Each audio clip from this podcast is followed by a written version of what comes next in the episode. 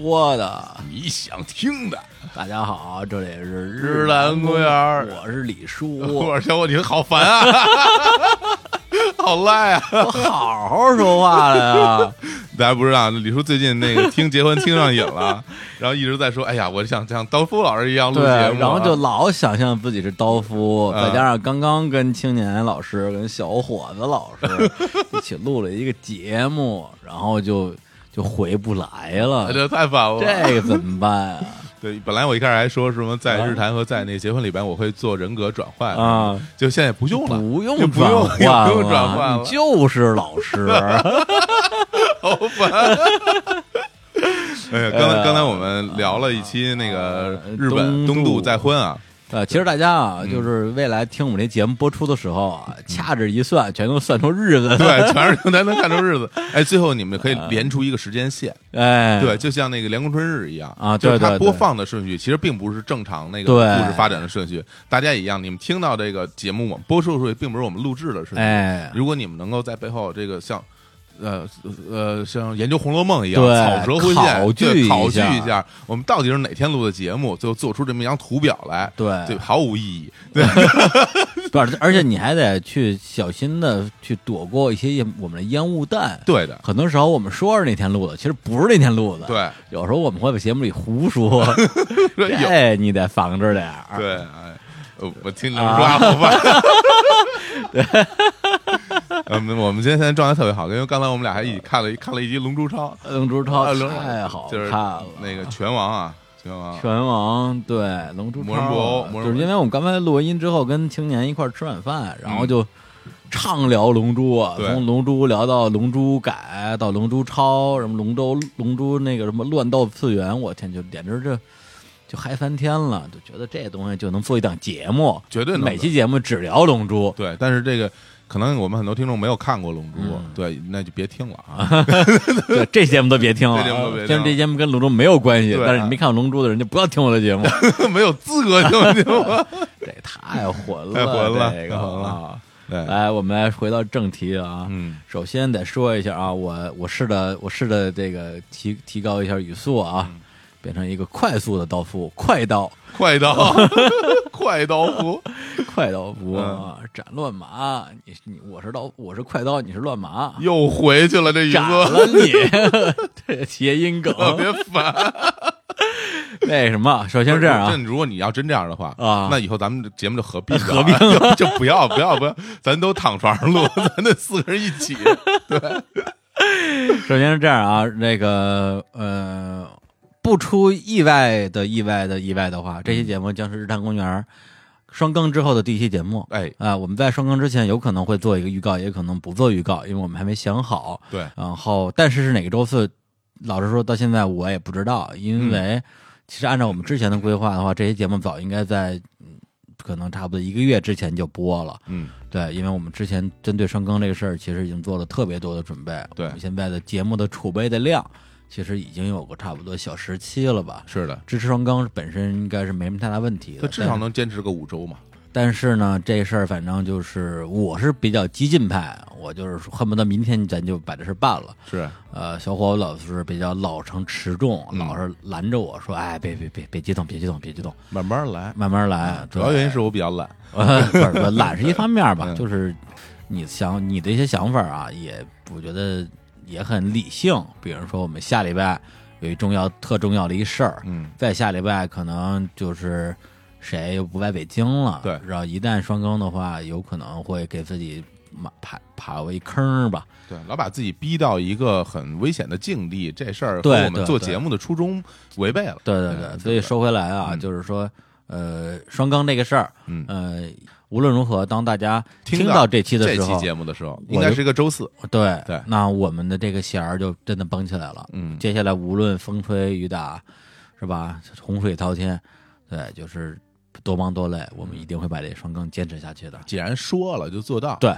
对，所以呢，这期节目是一什么节目呢？是一期跟大家留言互动的节目。对对，因为这样的节目形式其实是我们一直想做的。嗯然后，因为日常公园开播以来，在各个网络平台，包括微博、微信然后这个还有各个播出平台，对。平台里边留言最多的是网易云跟荔枝，嗯。呃，尤其是网易云吧，嗯。然后其他的一些播出平台，像这个蜻蜓、喜马拉雅、凤凰、多听、企鹅、零零散散也可以留言，我们也都看了，嗯，对，但是呢，就是呃，的确是没有能力说每一条都去回，对。因为有时候不忙的时候，可能我们回一点儿，忙的时候可能一期节目我们都回不了几条吧，对，所以我们说，要不说还是录节目吧，因为很多东西打字儿多麻烦啊，还是说省劲儿。但是大家相信，我们都看到了，啊这是没问题的。因为我反正我反正没事儿，我就会看大家反馈。，对对对做节目本身听大家反馈是一个很有意思的一个过程。对，而且对我来讲，因为做节目，呃，老实说还是挺累的。对，就包括录音啊、后期所有这些东西，那么能够让我们每一期更新之后有一点点这个正能量的回馈，嗯，对，给我们这个就是一一点儿得给我一点爱，让我嗯站起来。对，真的是靠这个念那个留言，就是在后台读这些东西，会觉得就是好像每一条嗯留言啊、鼓励啊，或者是一些指出节目的一些问题，嗯对，然后比如说哪哪个地方说错了，嗯，对我来讲就像是一个一个的能量球，对。但是那种啊刊物我们也很欢迎非常非常，欢迎。因为我们也呃不能保证我们说的每句话都对，然后对包括一些常识性的错误，大家指出来，我们也能学习了。对，然后呢，我们后来就是说，那既然念留言呢，咱们也这个这怎么说，雨露均沾，哎，对，是吧？别把哪个平台平台落下。当然还是以几以几个主要平台为主，比如说微博、微信、网易云、荔枝，对主要是这四个吧。我们从每一期节目里边，其实小伙子老师这工作特别的特别的这个庞大啊，就是他嗯就是加在一起，因为我们今天要念第十一期到呃第十期到第一期，我们倒着念这留言，嗯加在一起，他们平均每期整理了能有个五六七八条。嗯然后呢，我们一会儿念的时候可能念不了那么多啊，嗯就是也是从我们现在看到这些里边挑一些我们特别有的说的，对，跟跟大家念一下。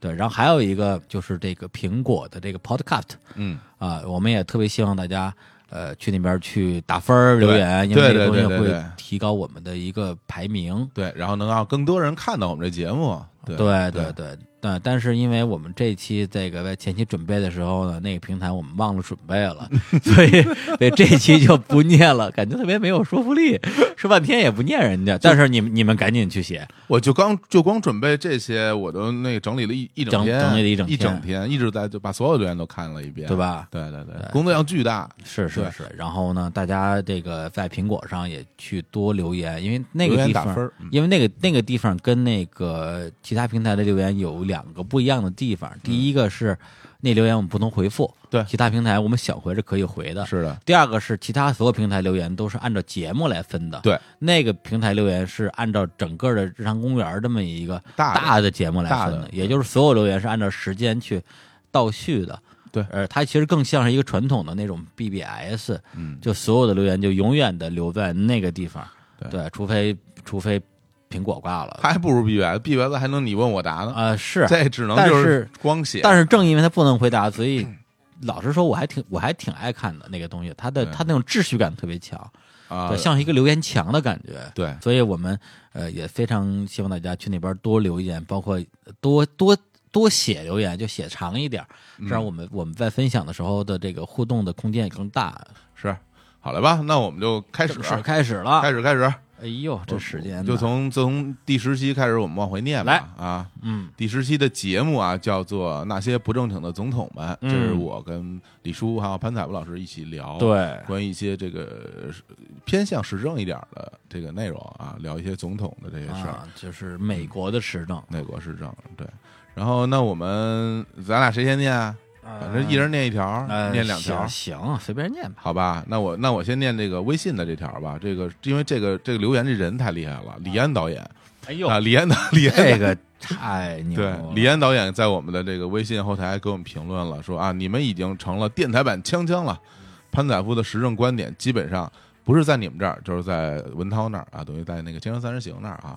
作为两个节目都看的，我觉得他对于我三观的维修起到了异常大的作用。repair。repair 啊，对，这个问题是这样的，就是呃，因为这节目播完之后呢，有有一挺开心的事儿，就锵锵三人行的微博跟我们还互动了一下，对，那转了我们，对，我们就让我觉得特别就是特别荣幸，因为锵锵是我现在就是应该说所有的音频节目，应该是我唯一一个坚持在听的。嗯，对，虽然不能保证每期都听，因为最近的确挺忙的，嗯但是是我心目中的这种节目吧，嗯所所有节目就是 my number one，而且窦文涛也是我的这个偶像，对，嗯就是艺术上的偶像吧。就作为主持人来讲，我觉得他真的是太厉害了。嗯，对，然后整个人的那种的大智若愚、大巧若拙的状态，也是我个人特别佩服的。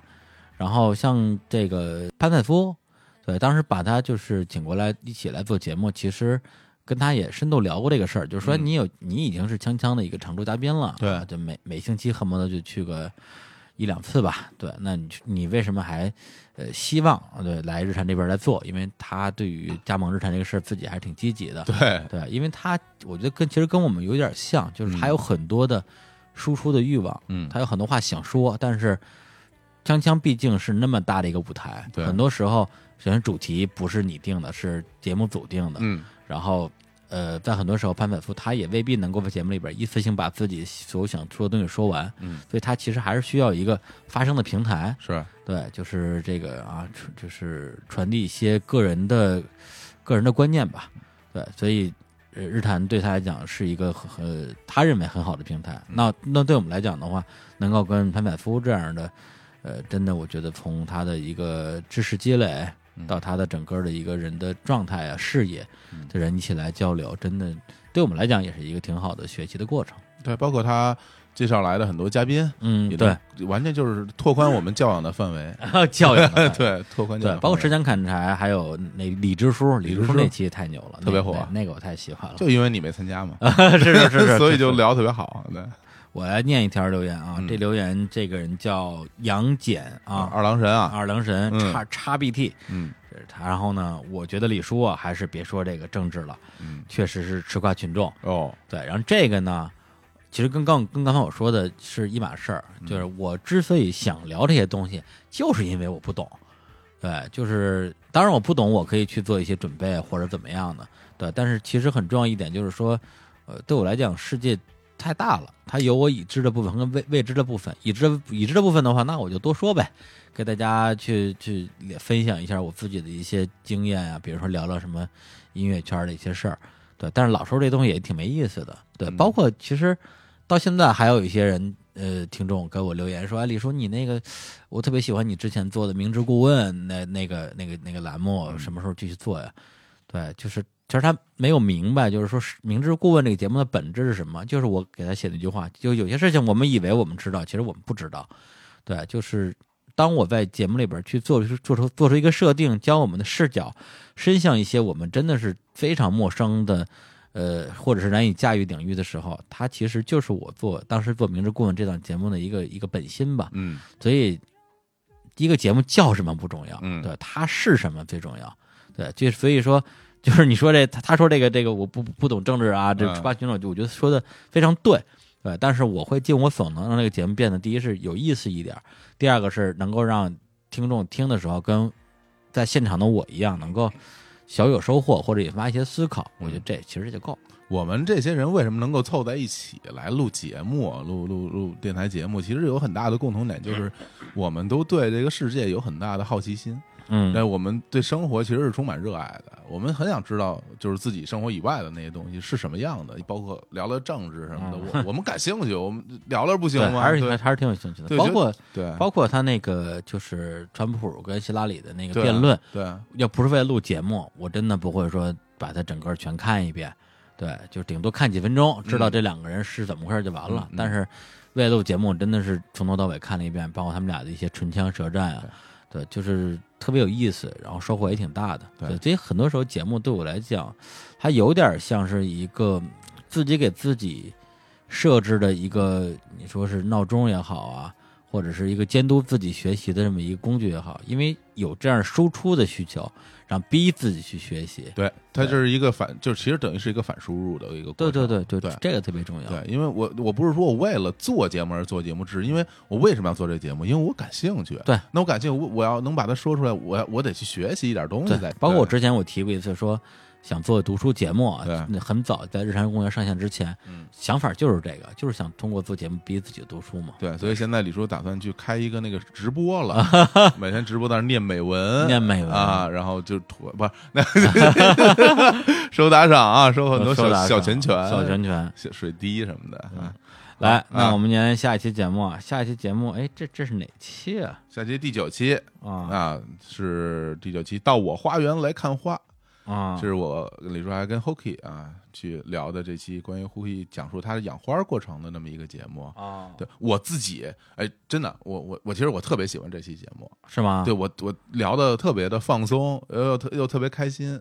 对，因为那个养花这个事儿本身啊，我觉得就像，其实你看生活中有好多事儿，就是那种会让你觉得，你一听这个这个这个词儿，你就会特放松。比如说养花儿，你说嗯你听养花就觉得啊，就是一个特别放松的一个事儿，嗯一堆一堆花儿放在阳台上，浇浇花儿，然后除去去虫，然后翻翻土，整个那个状态是一种很很放松、很休闲的一个状态。包括钓鱼，啊，你听这个词儿对就觉得不累吧？会觉得就觉得哎呀很放松。觉我被抓起来了，对，钓鱼执法是吗？对。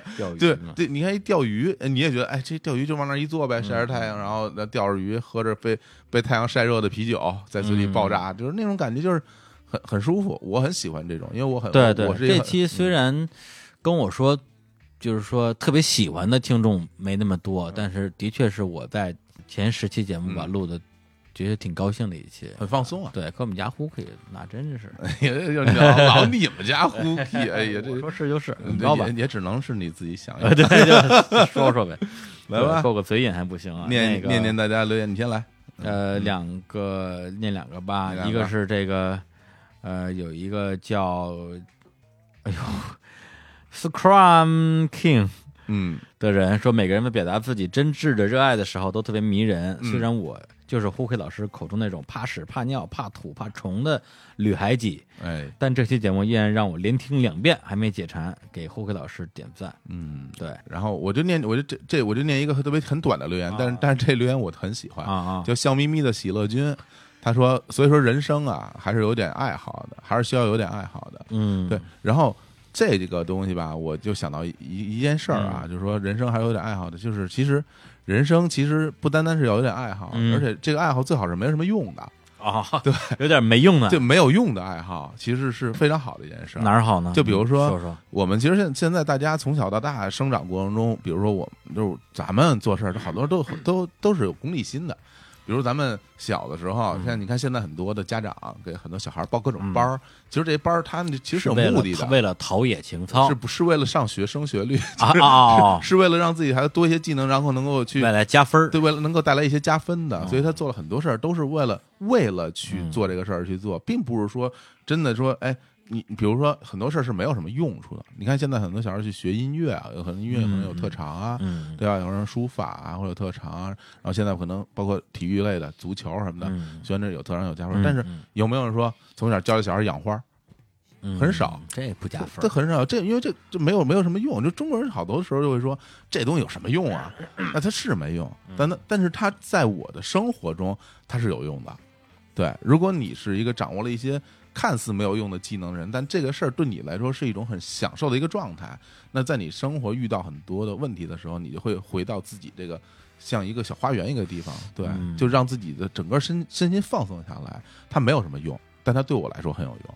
这个东西我觉得我想了想，我这么说的话，我还真没什么，就是你所说的这种没用的爱好，没用的爱好，对啊，你想想看，没想出来。我就嗯，对我，你说我有什么爱好？嗯我好，我好像也没什么爱好 是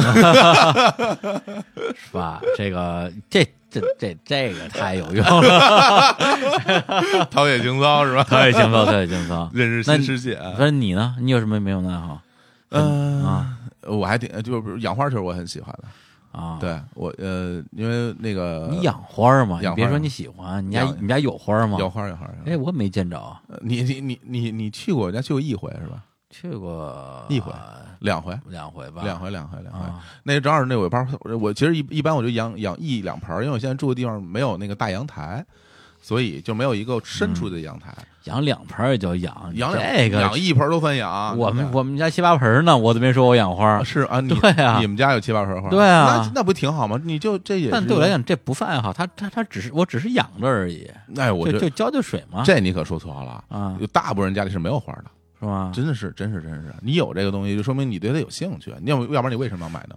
因为我觉得家里不能没有花，这个就是不是不是这个我们家从来没有，我就是我住的所有的地方，嗯对，就是或者在我自己租房，就是嗯不合租之后吧，嗯，对，从来没有说有一天我们家是没有花的。哎，其实他，我觉得这，我觉得这对我来讲是一个习惯你知道这证明什么吗？啊这已经融入到你的生活里了，啊。你已经习惯了这种生活。一个花儿不是一家里没有花儿叫什么家呀？我我这真的，我这我觉得就是这样的。而且我以前还养鱼呢，嗯，家里永远有花有鱼。后来哎因为这伺候鱼比伺候花还麻烦点儿，还老死，一死就烦。那你就买呗，再买新的。对，但是我觉得你买了之后非要给人弄死，挺不好的。后来嗯，而且再加上你还得呃喂啊，然后换水什么的。哎我，这养花和养鱼有有一啊点是共通的，啊就是不能太勤快。啊，对对太勤快的人养花也死啊，是是是是是是这个理儿，对对对对，你整天盯着它，然后每天就浇水，没事就喂食，鱼必死。啊，不过你说这我，但我觉得这个对我来讲可能还是家里的影响吧。是的因为我就是从小家里就养花养鱼什么，可能还会有很多小动物什么的。啊，小动物还真不多。因为啊今天还有人这个在那个呃巴迪那期，嗯有人说说这个李叔是不是猫奴啊？我说嗯这个。我还我还没来及回呢，我说嗯这个真的不是，嗯因为我对这种带毛的东西好像还真是没怎么特别的亲近过。嗯我也养过猫，嗯但是养了一段就，哎呀，你你是为你是怎么着会觉得它就我跟他就就是没法没有沟通，没没法沟通，没法沟通沟通这个，我也觉得，我也是，我也是。对嗯这个就可能我耐心不够吧。嗯对，有人说这个养养猫可以什么锻炼和女人相处啊所以我觉得我真的是猫没养好。嗯，对这个，所以人生才如此的波波折。哎呀，这个我我我也是对于这种猫啊、狗啊这种这种宠物，我是比较抗拒的。嗯，不是我不因不是我不喜欢，是因为我会觉得，呃，我我放不下心。就是说，比如说，比如咱俩现在在录节目啊，然后呢，如果我我屋里边有一个猫嗯。或者一个狗，然后屋里没有人去管它，我会觉得哇，它在一个人在屋里行吗？嗯。这个这这有吃没吃啊？什么？包括有时候咱们可能会去上海、或者到一个很远的地方去，你给它放屋里好几天，我会觉得特啊，别不是不是，你不可能放屋里。对啊你要是离开几天的话，肯定要寄，肯定要寄养，然后你会担心它它有没有吃好啊，有没有照顾好，我会特别责任心比较。强啊。对，所以但是养对所以你养选你选择不负责任。对，就是就宁可不要了，对，因为我我会特特别特别惦记着，嗯，所以养鱼其实还行，鱼这个一个星期死不了死不是？啊，你就往里一个往里一搁就行了，而且是金鱼啊，中国中国啊啊热带鱼不行，热带鱼比较娇贵，啊啊！对。我都是养热带鱼，因为我觉得啊。热带鱼好看，金鱼太胖。了金鱼啊啊啊，，我不喜欢胖子。这个人类社会吧，不选胖就算了，鱼类社会 他妈这胖也他妈受歧视，我真觉得这这怎么那么难啊？这生不活不没没，我当然歧视，我嗯就是一胖子，这我歧视谁啊就？就跟咱咱俩可都不熟啊，哎呀，咱们这这跟留言也没什么关系。这没事儿，我们就是借着聊吧借着念留言这个劲儿，对聊聊点我们想聊的东西就完了嘛。对，本来就是这样嘛。你真以为我要说你们想说的东西，我想说的。啊，你想听的啊？来，我们下一期第八啊期啊，第八期是如何拔高一个作品。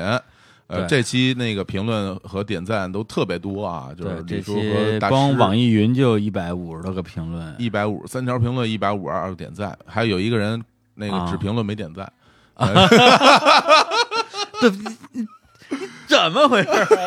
可不是这样啊了。啊，不是这样。当然，你以为谁他妈又又点赞又评论？你以为都是那种发了朋友圈，然后自己给自己点个赞的人吗？对，并不是这样。我全是点的赞都是给自己评论点的赞，是吧然后所有的所有的人那边都有一个赞，都有一个赞，赞自己是吧？赞自己啊。对，如何八卦乐作品，这是李叔和 Sam J 啊俩人录的这个节目啊，对，然后讲了一些电影讲了三个作品，一个是科达萨尔的《正午的岛屿》，对。一个是呃，就是那个《七语原声》对。那个电影，嗯。然后还有一个是这个老片儿了，嗯野井俊二的那个叫呃《烟花》吧，嗯。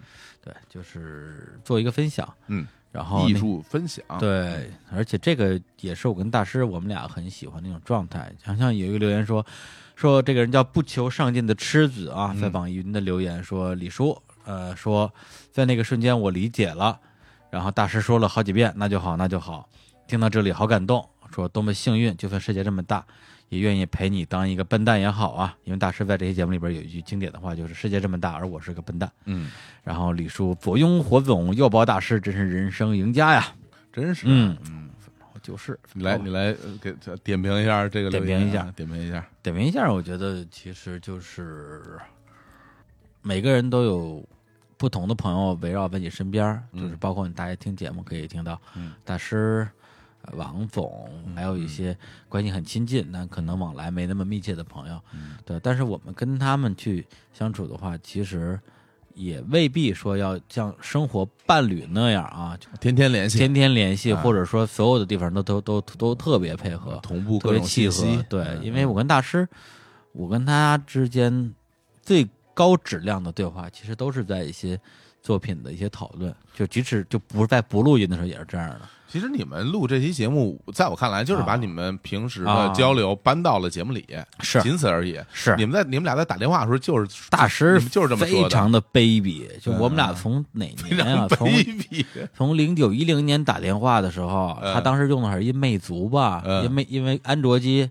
通话录音功能非常的方便嘛，对，啊他全给录下来了。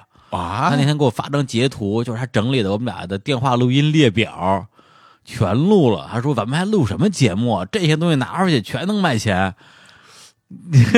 我第一时间想到的就是啊你们俩这个关系吧，我觉得就是断背 蓝雨不 不，这是非常可怕。你可不你可不知道我电话都说了什么。哦，对对，聊作品只是很小的一部分。那我可以听听有没有在说我啊啊，？那时候还没你啊还还没我呢啊！零九一零年啊的时候，09那年太早了，那时候啊还不认识你呢。哦，那有很多就是不为人道的，对，啊特。别可怕。那样播出来就完了。就估计他用这个来要挟你，我觉得是，因为你老说的，你要你要批评他嘛，不是是，所以我们俩在不聊作品的时候，基本上就是我在批评他。啊，对，也不是批评他，就是我在鞭策他吧。嗯我说：“哎，大师，你这样不行啊，你要努力啊。嗯对，有的时候我跟他说：“你得你得努力。嗯”有时候觉得说：“哎，你要放松。嗯反正老觉得他就是就跟我预期的不一样吧。其实话都让你说了，觉得挺像啊。嗯其实我对他的一个状态很像是一个就是他哥的那种状态，就是老是看着他看着他起急，就是心里着急，替你着心里着急，再加上我、啊，对，再加上我性子又急啊，有时候嗯说话也挺挺冲的，嗯对。但是再回到就聊作品的部分，对，可能是我们俩整个人最没有这种就是抛，因为抛抛开了自我嘛，就没没有一个我在里边，咱们就说这个东西。不是 C U C 密的状态，对对，它就是一个一个技术讨论或者艺术讨论，然后就很容易达成一些共识。对，包括像这个，呃，也有另外一个听众留言叫孙孙元新啊，在微信留言，他说：“李叔，知道我多么羡慕你吗？在有生之年能碰到 CMJ，一个人说一些不着边际的话，话音未落，还能有一个人说我懂我懂。我觉得是这种感觉，所以，所以其实最近我有意识的在跟 CMJ 减少一些，呃，这种私人交流。哦，对，就是因为因为其实我知道他现就是现在他现在整个人处在一个很很自我的一个，已经不是修炼了，闭关在造 造车的一个过程，因为他嗯新的作品的剧本现在已经就是在嗯啊，对已经接近尾声了吧？因为他前段时间在北京，你看他在北京待了一个多月，我们俩一共就见两面。对，对，因为我明显感觉到他处于一个孤独的战斗的状态，在这个时候，其实很多时候未必需要有个人在旁边一直唠叨着。对，嗯如果我这种的话，我也不希望有别有人不停的问你怎么样了呀？嗯对，需不需要什么帮忙啊？我觉得他不需要这些东西。嗯，对，所以我们俩现在其实还真的是只要一聊，就只要是一一联系，就是就是聊聊。聊一些作品，我说我嗯我我我最近看一电影，别人我我我最近看《离光病人》，我给你讲讲，我们俩讨论一个小时，把电话挂了。嗯，就这这个东西本身，本身就是我们俩整个沟通的一个大的一个前提吧。嗯就是，就我我我我之前举过一例子，就是有点像我们俩在一个伸手不见五指的黑黑暗的矿坑里边，嗯凭着一点点那种蜡烛的光亮，然后再坐而论道。嗯对，我觉得我我我很享受这种感觉。哎，对而且 CMJ 现在状态，我听你描述，嗯，就很像他坐一个人坐在一个矿矿坑里边，举着个蜡烛往上走。对，是他需要需要这个，然后去给自己趟出一条路来，然后见到他自己想要的那些东西。对对，在这个过程中，可能他已经想好了一条路，如果你在后面再推他一下，或者说你应该往这儿走，他自己也会、哎会有点迷失。对，对对。包括其实录这期这个咱们如何八哥的作品的时候，当时是在深圳录的。嗯。对，那时候大师因为相当于是他病愈复出之后第一次录节目，嗯。之前已经有大半年没有离开过家乡了，一直在江西的老家养病，而且因为每天在家待着，其实说话说的也非常少，嗯对，就是不太跟人类用用嘴交流吧，更多是打字儿。嗯其实他刚开始录音的状态不是特别好，在这个过程或者背后，呃，大师他在让自己能够进入一种录音的状态这些事儿上是做了很多的一些一些努力的。嗯对，然后我们上礼拜刚北京刚录了一期这个北野武的电影，这次我我们我们就真的是一气呵成，就嗯特别特别顺，对，特别包括大师录完之后，他也是这种长出一口气，觉得说、大家都知道爱惜羽毛嘛，嗯所以他把录音这个事儿看的也是非常非常重，像他的作品一样重，嗯所以就是容容易第一个是准备过度，然后蕊过度，但是一但是一过度之后，反而他在真正录的时候就会不那么放松，不就怕自己说的还不如自己蕊的时候，但但是你不可能跟你蕊的时候说的一模一样。对，然后又想又想重现当时说过的那些话。对，但是同一个话你说第二遍的时候，难难免会丧失一些激情。对，所以这次我跟他还有武术一老师聊这北野武这期，真的是聊得非常的痛快。就嗯哪怕最后播完之后，有的人说啊，是不是聊的有点儿呃散啊？我觉得这些东西都不重要了。对，重要的是大家能够非常轻松自如的去做一个自我表达。对，然后你说到武术一这个，这正好有一武术一留言啊给大家念一下。吴老师，啊，吴老师留言是：你们这个形式录下去，就可以顺便做酒店评测了。对因为这个是很逗的一事儿，因为我们日韩在前期啊、就是等于这前十期的时候，我们的录音的位置是换了一直在变的，换了有五六个地儿，对，不管是在北京，其实也不同的地方在录，北京崇文门录过，对，然后你们家我家录录过，大望路录过，对，然后在上海录，然后上海就在两个酒店还是三个酒店录过，对，然后深圳的酒店也录过，对。然后，因为我们在北京以外的地方都是在酒店里录嘛，对 对。就五十一开玩笑说 你们这酒店做检评测了，对，每次都是就就跟金晨志说似的，说我能问问为什么我们每次录音都要开房吗？是就是现在想起来都是挺快乐的回忆，其实当时也没觉得艰苦。没觉得艰苦，对我们就是不觉得自己有多惨，对，就拎着个个箱子去酒店，夸夸夸把录音台一线一插，嗯开始录，这种感觉嗯。特别 engineer。那是这又不是你拎着箱子，不是 你在深圳深，圳我拎着箱啊，在上海，然后咱俩我拎着箱子跑过去，然后其实你不觉得很不是上海也是我拎过去的，设备是我从深圳从从深圳拉到上海的，哎，只不过是你接的线。我接的哎，那那你接的线。那有一次是我我第一次是我拉过去的，对。然后后来那那设备就放在上就放上海了放上海了，然后后来我拿过来，对，然后每次在那里边去打开时候，你总有一种做电台，真的是电台永啊，不消逝的电波。而且上海那种老房子里边，你感觉就是那个时期。啊。的，那那那个故事啊，你感觉哎，心里还有点忐忑，其实嗯。并没有啊，反正带入到一种谍战片的那种这种气息里了。挺快乐的对啊，嗯想起来就很好玩，这打一枪换一地方啊。啊，大家换地方来，我们我们念下一期啊，对这个第七期哎呦，刚说到上海就就就到上海了，我这完全好像人觉得我们在在是用那种生硬的过渡，啊就是像弗洛伊德过渡晚会里边那种串场，对，很多晚会里那种串场强行串场，对，对这期节目就是这期包括呃包括哎上一期哎啊对，这期跟上一期再上一期是人家攻略第一世嘛，嗯。这两期都是在上海的那个御花园 studio，御花园那个酒店叫御花园，它在哪条路来着？淮海中路啊。宇宙中心宇宙中心，对，特别中心，在那儿录的。然后呃，第七期是叫“身体被掏空，彩虹在天上”，哎。然后这个名字其实是对照着这个一个呃毛姆的小说嗯。叫《月亮六边市》对，去对应的，就是当你去仰望天空中的明月的时候，也嗯。不忘拾起地上的流边市，哎。这就是很多的媒体对嗯。金承志这样一个人的一个评价吧对，包括对彩虹合唱团。对，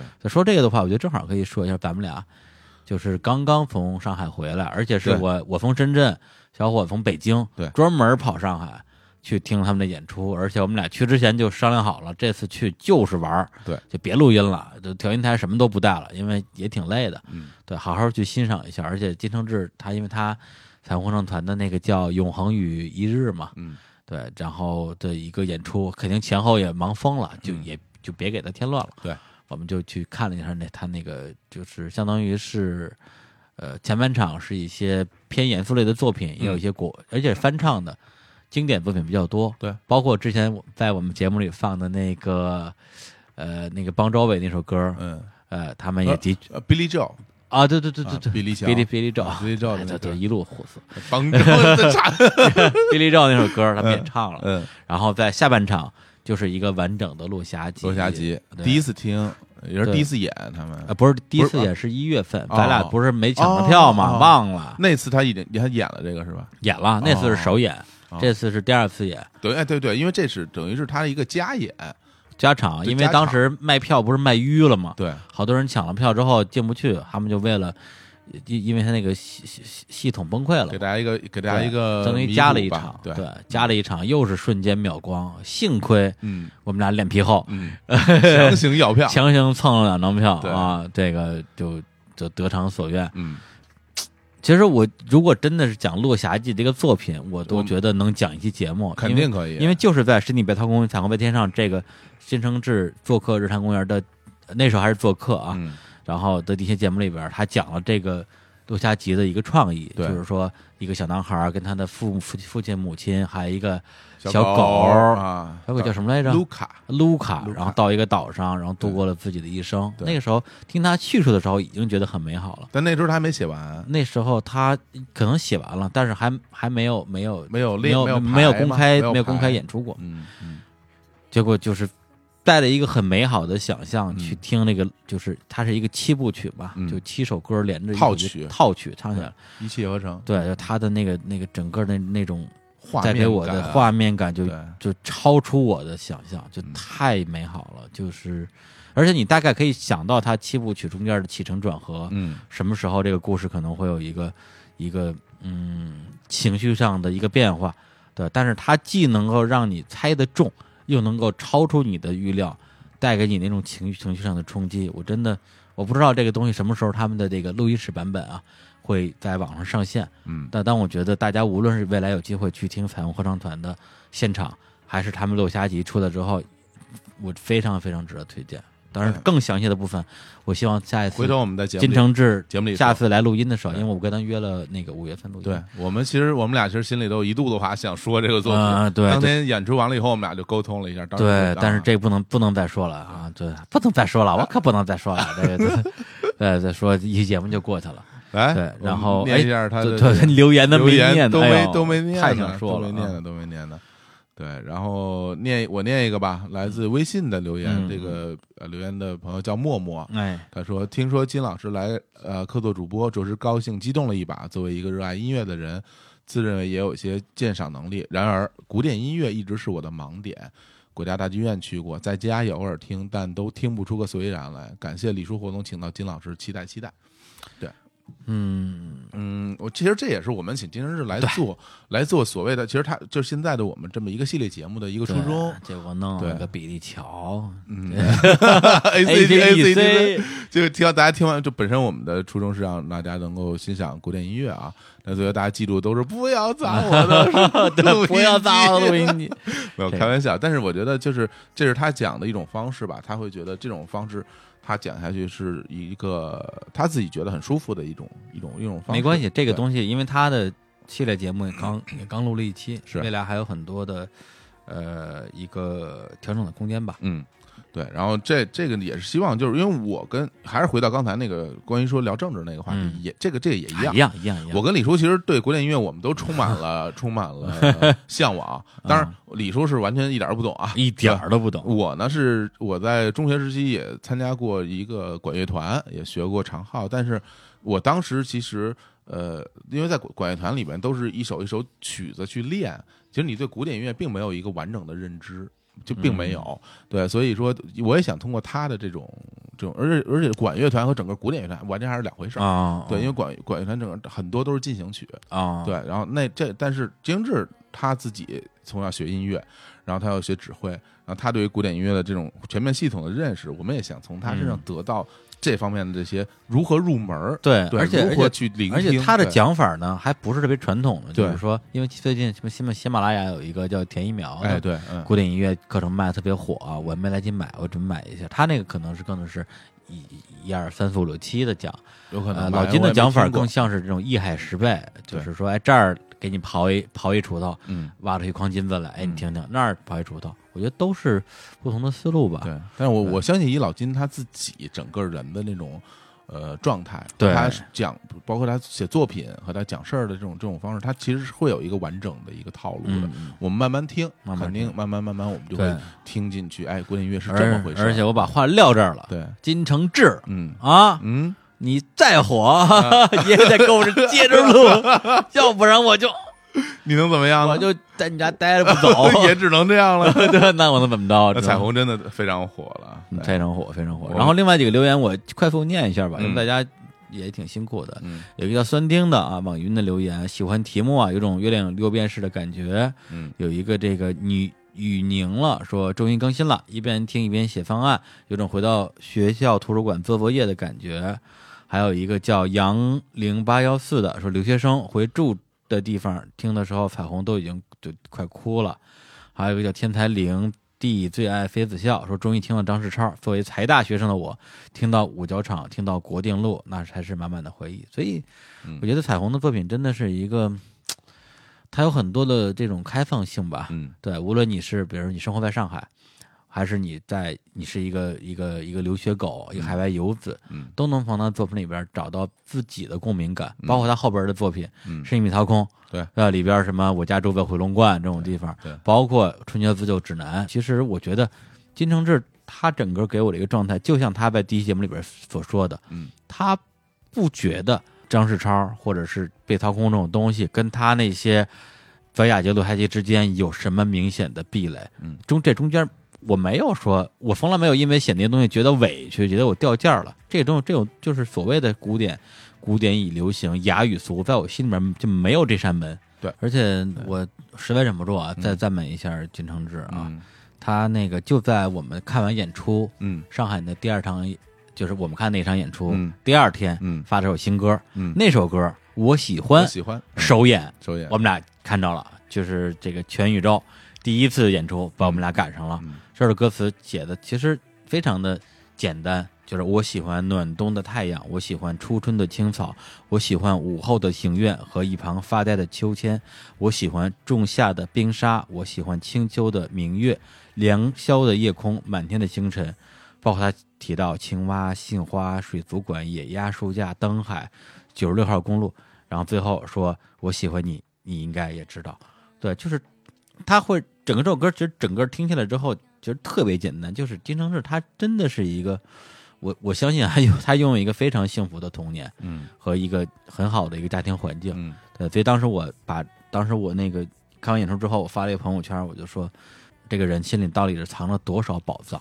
嗯，对他心里能拿出来的都是一些美好的东西，而且是真诚的美好，不是那种词汇堆砌出来的东西。是，我觉得那个我在听我喜欢这个嗯这首歌的时候，其实我听到他第一句，嗯我就有点就是，啊，我觉得我有点感受吧，嗯就是我听了他第一句唱我喜欢什么，我我就知道他最后一句要唱 我喜欢你，就是嗯，因为嗯 你能其实你能感觉出来他描述的那些画面，他想说什么。对对对，他想说什么？他想说的那些东西，或者说就是一个男孩面对一个女生的，是不是那种心里边的那种感受？对对，就是他到底这个话是对谁说的？对，因为他在一样一样的描述自己喜欢的东西，是，他是在对自己说吗？嗯还是对自己的朋友说？都不是嗯，他把自己所喜欢的这个世间一切美好的事物一一罗列出来，对，然后最后说你嗯像他们一样美好，是的是的。就是这样一个东西。今日描绘出来的那幅画面，我觉得就是一个水墨画，对对，对就是一个很漂亮的、很江南的、很清秀的这么一个水墨画。这与此同时，就像还有一个啊影响了咱们俩啊从小到大的一个一个漫画，叫做《阿拉蕾》，嗯它描绘的是一个五颜六色的一个水彩画，那那那也是一个嗯非常恬静的世界。他描述这也是一个非常恬静的世界，都特别美好。真的是。我后来我当时写了一段短、短乐评，哎呦，发在微博上。我我是这么写，我说我说白云小溪，绿树蓝天，清风拂面，撩拨心弦。不，我没有心弦，有我也不给你看，好吧，我给你看就是了。哎呀，对对对对对，他其实表现的就是这么一种一种有点有一点调皮，对，本来就是这么一种情绪。真的人不可貌相啊！对一个长成那样的人，这老老金写出这种老金长很美的，你忘了那照片？那个女人那摸大腿，那也太好了，那也太好了。哎，哎呀，咱们这个话很多啊，这个这个节目啊，嗯，才才念了四期啊，已经录这么久了，没事，咱们咱们继续啊。继，续继续，让我们练第六期啊，《人间间攻攻略》第一第一式式。啊，《人间攻略》，这是我跟李叔我们两个练的，也是呃，根据大家的留言问答问答，那那些节目跟这节目我觉得功能性是差不多的，都是都是互动类的节目。对只不过这个呢是根据大家对节目的留言，嗯那个是你们有什么想问我们的，我们来回答一下。嗯那个形式我觉得挺有意思的，因为我我是一个特别喜欢命题作文的人。嗯你一旦你给我一个不命题作文，我就疯了，我就不知道写什么。但是你只你只要是限定的问题，我我觉得我都能去组织一些语言啊，或者是自己的一些一些人生人生经验吧。嗯嗯，对，然后这期节目当时也是在上海，我们俩说，哎呀，录个啥呀？这没人啊，主要是那时候。主要是在上海，其实有几个嘉宾都可以录，但是那、那那那天正好都不在，嗯，对，然后说咱们俩录个录个啥呀？来，咱们咱们回答点问题，回答点问题吧，谢邀是吧？Q A 啊，对 Q&A 了一下，Q A 了一下。然后这节目我我我嗯很喜欢啊，然后那年大家的这些留言。我我我我有一条留言，我特我一定是想念一下，我觉得这条留言特别特别好。嗯，呃，叫年富力强的人精哎呦，啊，说真好啊我会说南京草莓让火总夸下海口掺和十二月三十号后沙在星光现场演出嘛。嗯嗯我为什么要念这个？啊，因为现在回头再看起来啊这个留言的时候，因为那个时候我们并没有去演这场演出啊。那时候这这对大字儿没一撇对，然后那个后来，但是我们现在回过头来看，其实是已经过了三个月了，因为现在已经三月了。哎呦，真是好快啊！对，就感觉哎呀，当时就想起当时在在南京草莓音乐节上和傅涵嗯，去说到这个事儿的时候，我还没有一口答应下来。我说啊，我说我很想演，但是我跟要跟青年老师商量商量。啊然后再包括我们之后就做了好多好多事儿，我们一起来决定参加，然后我们来一起对找乐手来组组成演出阵容。对，你想那个时候就是相当于本来我们录音就挺多事儿的，突然之间多了一演出，对这个事儿其实真的是很大的因为要要排练，对，而且包括我们日坛公园的加盟，对对我跟李叔我们两个在里面的担任主持，嗯，然后我们一起对大家你在那你在那边跟青年你们排练那些老歌排，练歌曲，我在家里练喊麦，练喊麦哎呦，累死我，真是，然后叫了叫了小五和王子，我们就啊然后我们一起去排练排练，对这些事儿，一直到最后那一天，我们去登上那个舞台，然后重新，我觉得像因为作为日坛公园是第一次公开在这种场合和大家见面，但青年小伙子也那么多年没有演出，对对，然后站在台上去演，那那时候最后我记得特别清楚，就是我们演到最后一首双子座的时候，嗯我让大家把手啊手机的那个闪光灯都打开，我不就是学那个对彩虹那个 对抄袭金承志？站在那儿就就那种感受，啊我就感觉啊那种，我觉得就像这真的就是啊美梦成真啊，对。啊，嗯，我觉得，当然，因为这是青年小伙子的场子，所以你有这种感觉，我觉得是正常的。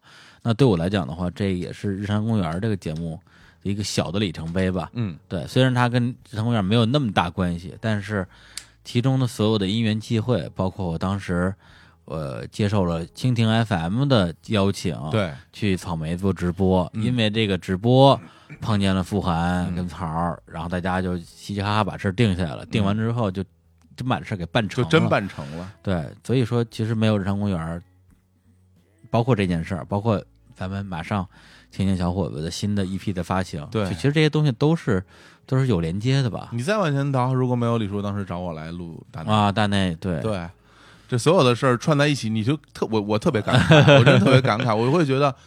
呃是一是一个连续剧，对，是而且我我不知道，如果有平行世界的话，啊，在那个对对对，在那个平行世界里面，我现在是一什么状态？就是假如我在二零一四年的情人节，因为你第一次录音好像是二月十三号什么之类的，我我记那日子。如果我们那时候找想嘉宾的时候没想到你，或者是我找找人找人介绍你，然后那人说我跟丫也不熟，对那样的话的结果就会就会变成了你不会有家邦大内，对也不会有跟你有结婚，也不会有日坛公园。清活也不会付出，这 太可怕了。这这样的未来我我不想要，是吧？我真的想到这些，我真的有点头皮发麻的感觉，啊是吧对对，真是。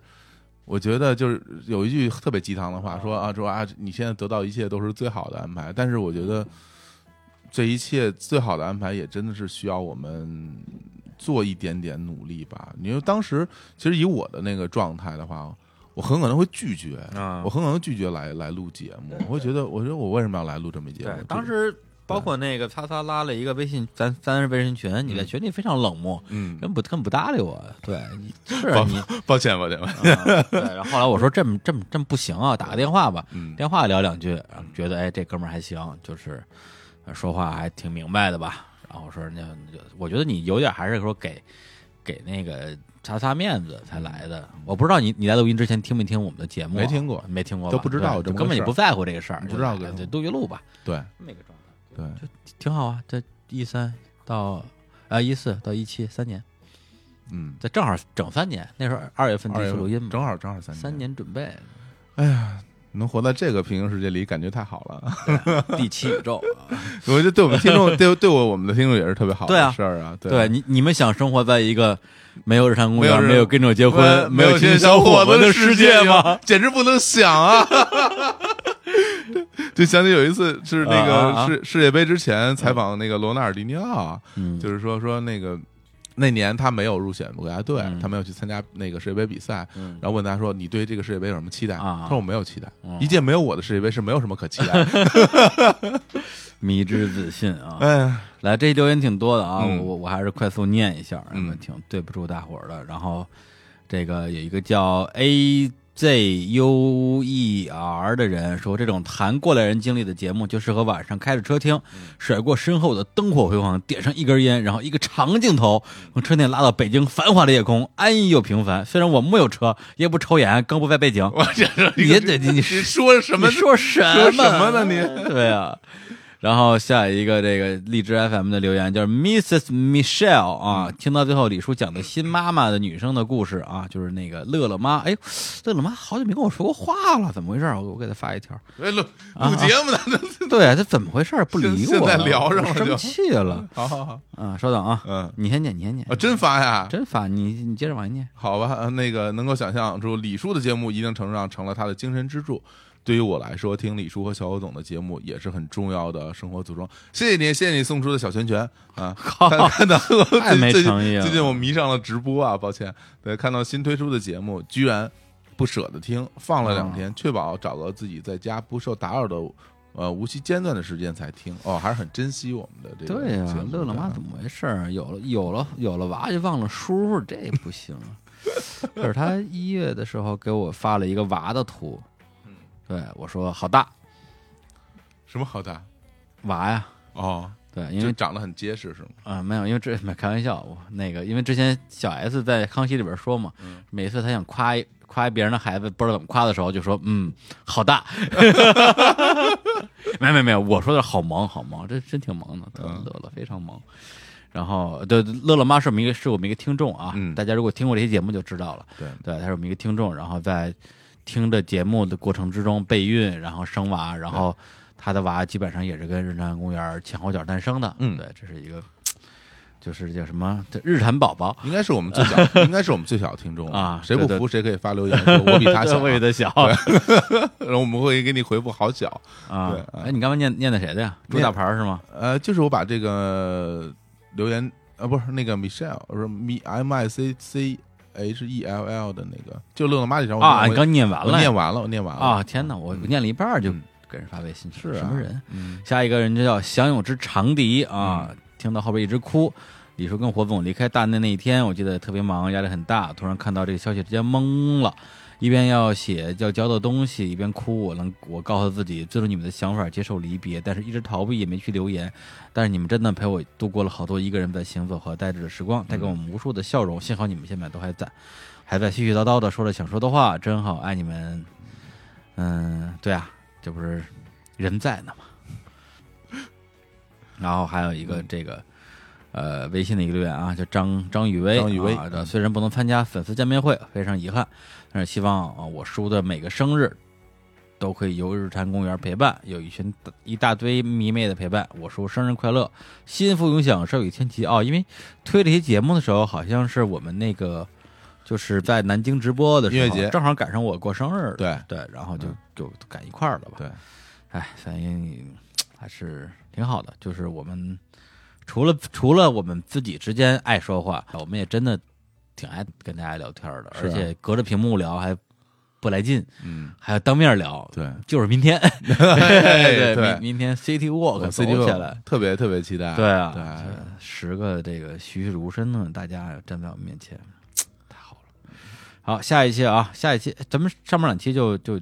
搁一块儿说吧，行，对，因为是因为这是我们至至今为止唯一一个相当于上下期嘛，对，呃，就就是第四期的《故乡的云》跟第五期的《城里的月光》，这都是我李叔还有那个潘萨布老师，包括十年砍柴，十年砍柴啊，来念一念这个这个第四，先念第四期还是念五第五期啊？嗯，先念四呗，先念四吧，先念四吧，第四期。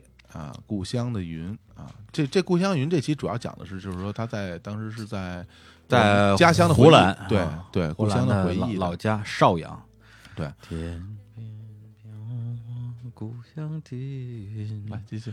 它不停地向我召唤，像身边的微风，是吧？轻轻吹拂，有个声音在向我呼唤，回来。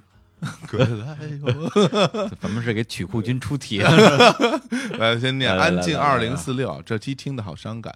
呃，我不属于主播们所说的年代啊，可是我懂把高考当做鲤鱼跃龙门的那种感受。我没有故乡，没有一个可以遮风避雨的房子被当做我家。我和家人一起流浪，甚至没有童年记忆。啊，高考是那种情况下唯一跳出贫困流浪生活的唯一途径。幸运的是，现在我很好，家人也很好。嗯嗯，还有一个叫丽莎豆的啊，这个说，呃，最近有朋友开始感伤，我也觉得秋天跟冬天的北京挺让人伤情的。每当这个季节回家，我总是自然而然的想起记忆中的北风、灰尘、漫天飘的塑料袋，有时候竟然还想起破门帘、小贩的叫卖和匆匆的行人。今天听到砍柴先生最后一番假设啊，油门踩下去，鼻子酸酸的，原来都是矫情的乡愁。呃，这个名听众叫做放肆雷，他说每年清明都得回爷爷故乡挂坟，家里也是宗族，每次看到族谱都特别骄傲。清明回去都要从一座山翻到另外一座山，爷爷的父母兄弟姐妹、祖父祖母全都拜得到。这几年留在那儿的人越来越少，我们这群后代人回去之后。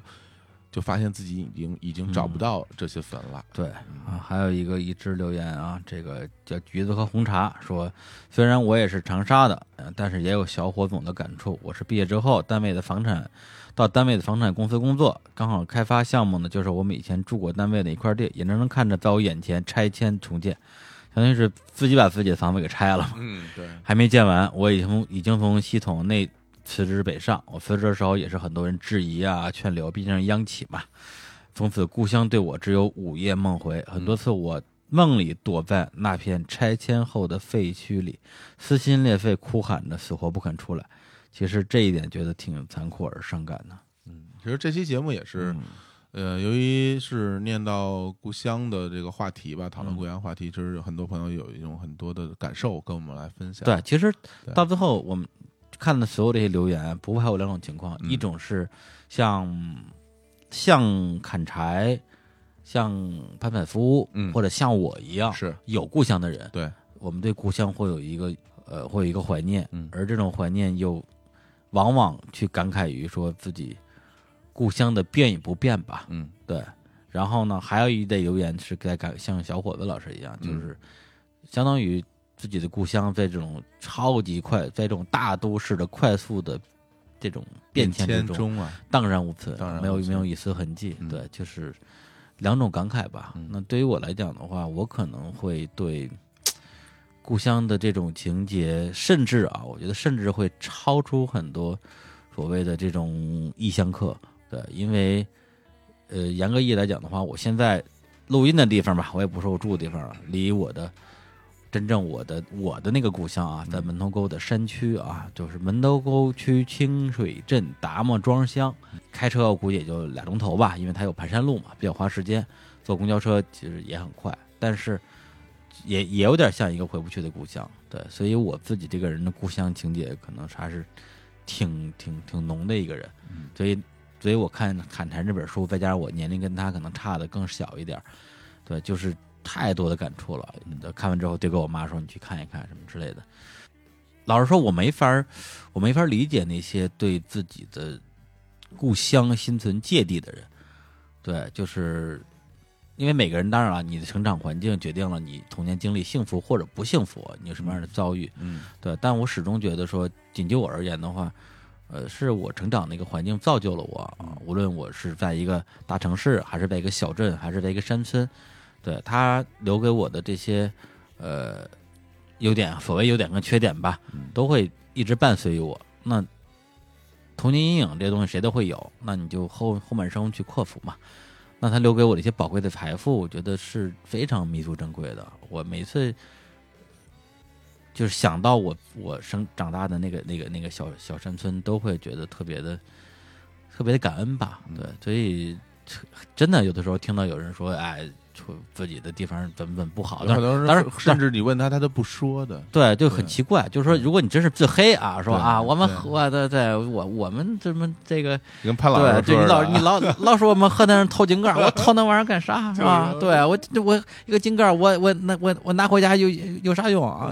再再说了，我后院后院一堆，哎，我这这这这我这河南话有点不标准了啊，完全不是了，完全不对，因为最近我在努力努力学习嗯，家乡话，对我自己的家乡话，导致门头沟话，门头沟话，对，就其实不是门头沟话，是门头沟窄塘话。窄一趟话，窄塘话，对，因为前段时间也是连着看了两个纪录片儿，嗯。呃三个，一个是十几分钟的，关于一个门头沟的窄塘话保护的一个片儿，二十几二十分钟吧，还有一个央视拍的一个叫什么西古道西风之类的一个一个系列纪录片儿，嗯，拍了十集吧，讲的全是门头沟，是，说的全是窄塘话。而且你说把这分享给我，然后第一集讲的就是达摩 庄，达摩庄对，让我看，我给我看，我我我完整看完了，啊就是我觉得特别的，呃，怎么说呢？啊就是我原来不了解这个地方，然后我通过这地方，我能感觉到当地人对自己自己生长这片热土 的那种热爱。对。对，里边还有一个有句话我印象特别深，啊就是说，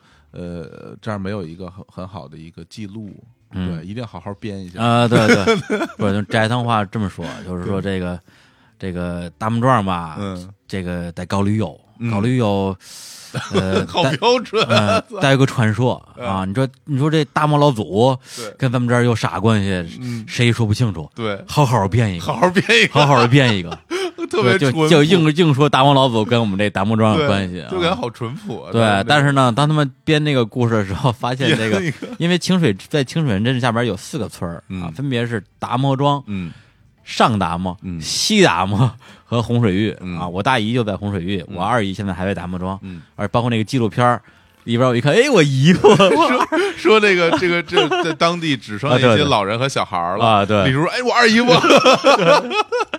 因为村里没几个人，可见这种人能有多少？对大家聚在一起晒太阳。晒太阳，老对婆跟那晒太阳，啊一看，哎呦，说，哎呦，这亲戚上央视了，比比我先上央视了，这家伙真是真是厉害，这家伙真的，我不是不是这家伙，我说我说这家伙这事太牛了，啊这这事儿太牛了。然后而且现在是西达摩已经把这种达摩达摩流文化发展的如火如荼了。他们抢了对先，对，啊达摩庄想把达摩抢回来，抢不回来，急急的呀，给什么村长干部，哎，我看那纪录片看的就是百感交集，因为嗯他们那里边那些人我都不认识，因为我嗯。太多年没回去了，我应该是上大学之后嗯。就没怎么回去了，就啊最最近一次回去还是二零一二年我姥姥去世的时候回回去住了，去大木庄了去大木庄啊因为他们要就是死在故乡嘛。啊是，对，我节目里也说了那那边也有一个一片就是坟坟啊，对对对对对对对。当地人葬的那对有个坟坟有坟嗯然后呢，而且我这种外外姓嗯就不能上坟，只有出殡的时候能去，然后之后就再也不让去了。啊是吧？对对，反正我们那儿是这规矩吧。哦，然后，所以我那些那这纪录片那些人我都不认识，嗯但是那个拍到的那些，就是拍到的那些村子里的那些景那些景象啊，嗯就是我从小长大的地方，没什么变化是吧？没变化，有什么变化？哎呦，看的我就真的是看一会儿哭一会儿，老泪纵横，对对，啊就真是那种感觉。嗯嗯、还有另外一个那个那个一个纪录片儿，呃就是就是讲斋藤话保护保护的那大哥也挺逗的，那大哥太牛了，太牛了，就是说这个义愤填膺对啊，这普通话吧，这这应该应该支持，嗯。这斋藤话要保留。嗯，对，这现在的年轻人啊，这这羞于说这个斋藤话，羞于说，对，觉得这成了汉臣了，成了噎着 了。成了业障了，成了业障了。业障了，，对，就哎呦，就就是我还真就是看这几个片儿，嗯去听他们说话，然后逐渐的把我这个山里话这个这种发发音啊，逐渐给找回来了。而且那大哥就是这个专家，就是给大木 当庄时写书那的写书个，那个，好好编一个就是他，就是他给编的那本书。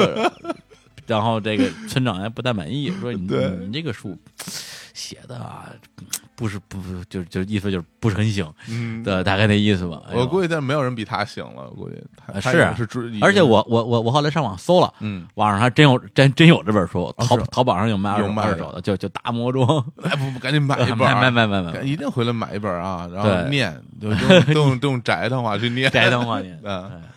哎，对啊，本来我还说最近要回回我爸妈家，就是跟他们主动要求用嗯。斋藤话对话，帮我练口语呢，哦，忘了这茬儿了。爸妈现在还能还能说，他们肯定，他们他们一这话就一直说了几十年，肯定忘不了。嗯，对，包括我呃还看了有一个宅通话教学的那个视频，我就是太太猛了，特别牛，就是两个人，第一个人说普通话，嗯。第二个人说宅通话。嗯。对，第一个人说说昨天，第二嗯。列个 晚上后上，完了，我我我给这期节目放完之后，呃，河南话已经已经不 不已经已不在了。经不在了啊，就是也都是斋堂话了，而且我相信，啊。在我们能听到的这些所有的这些播客节目里边，都出现这斋堂个斋堂话的这是不斋藤话，啊，对不多啊，对，包括我我那天我跟我妈还聊，我妈说我教你俩词儿啊，嗯勾人巴西跟七十马帕，什么玩意儿？这是什么？勾人巴西就是勾什么？就是勾人就勾勾了巴西吧，勾了巴西什么意思啊？就是不直哦，曲六拐弯儿，啊，呃，对，哎，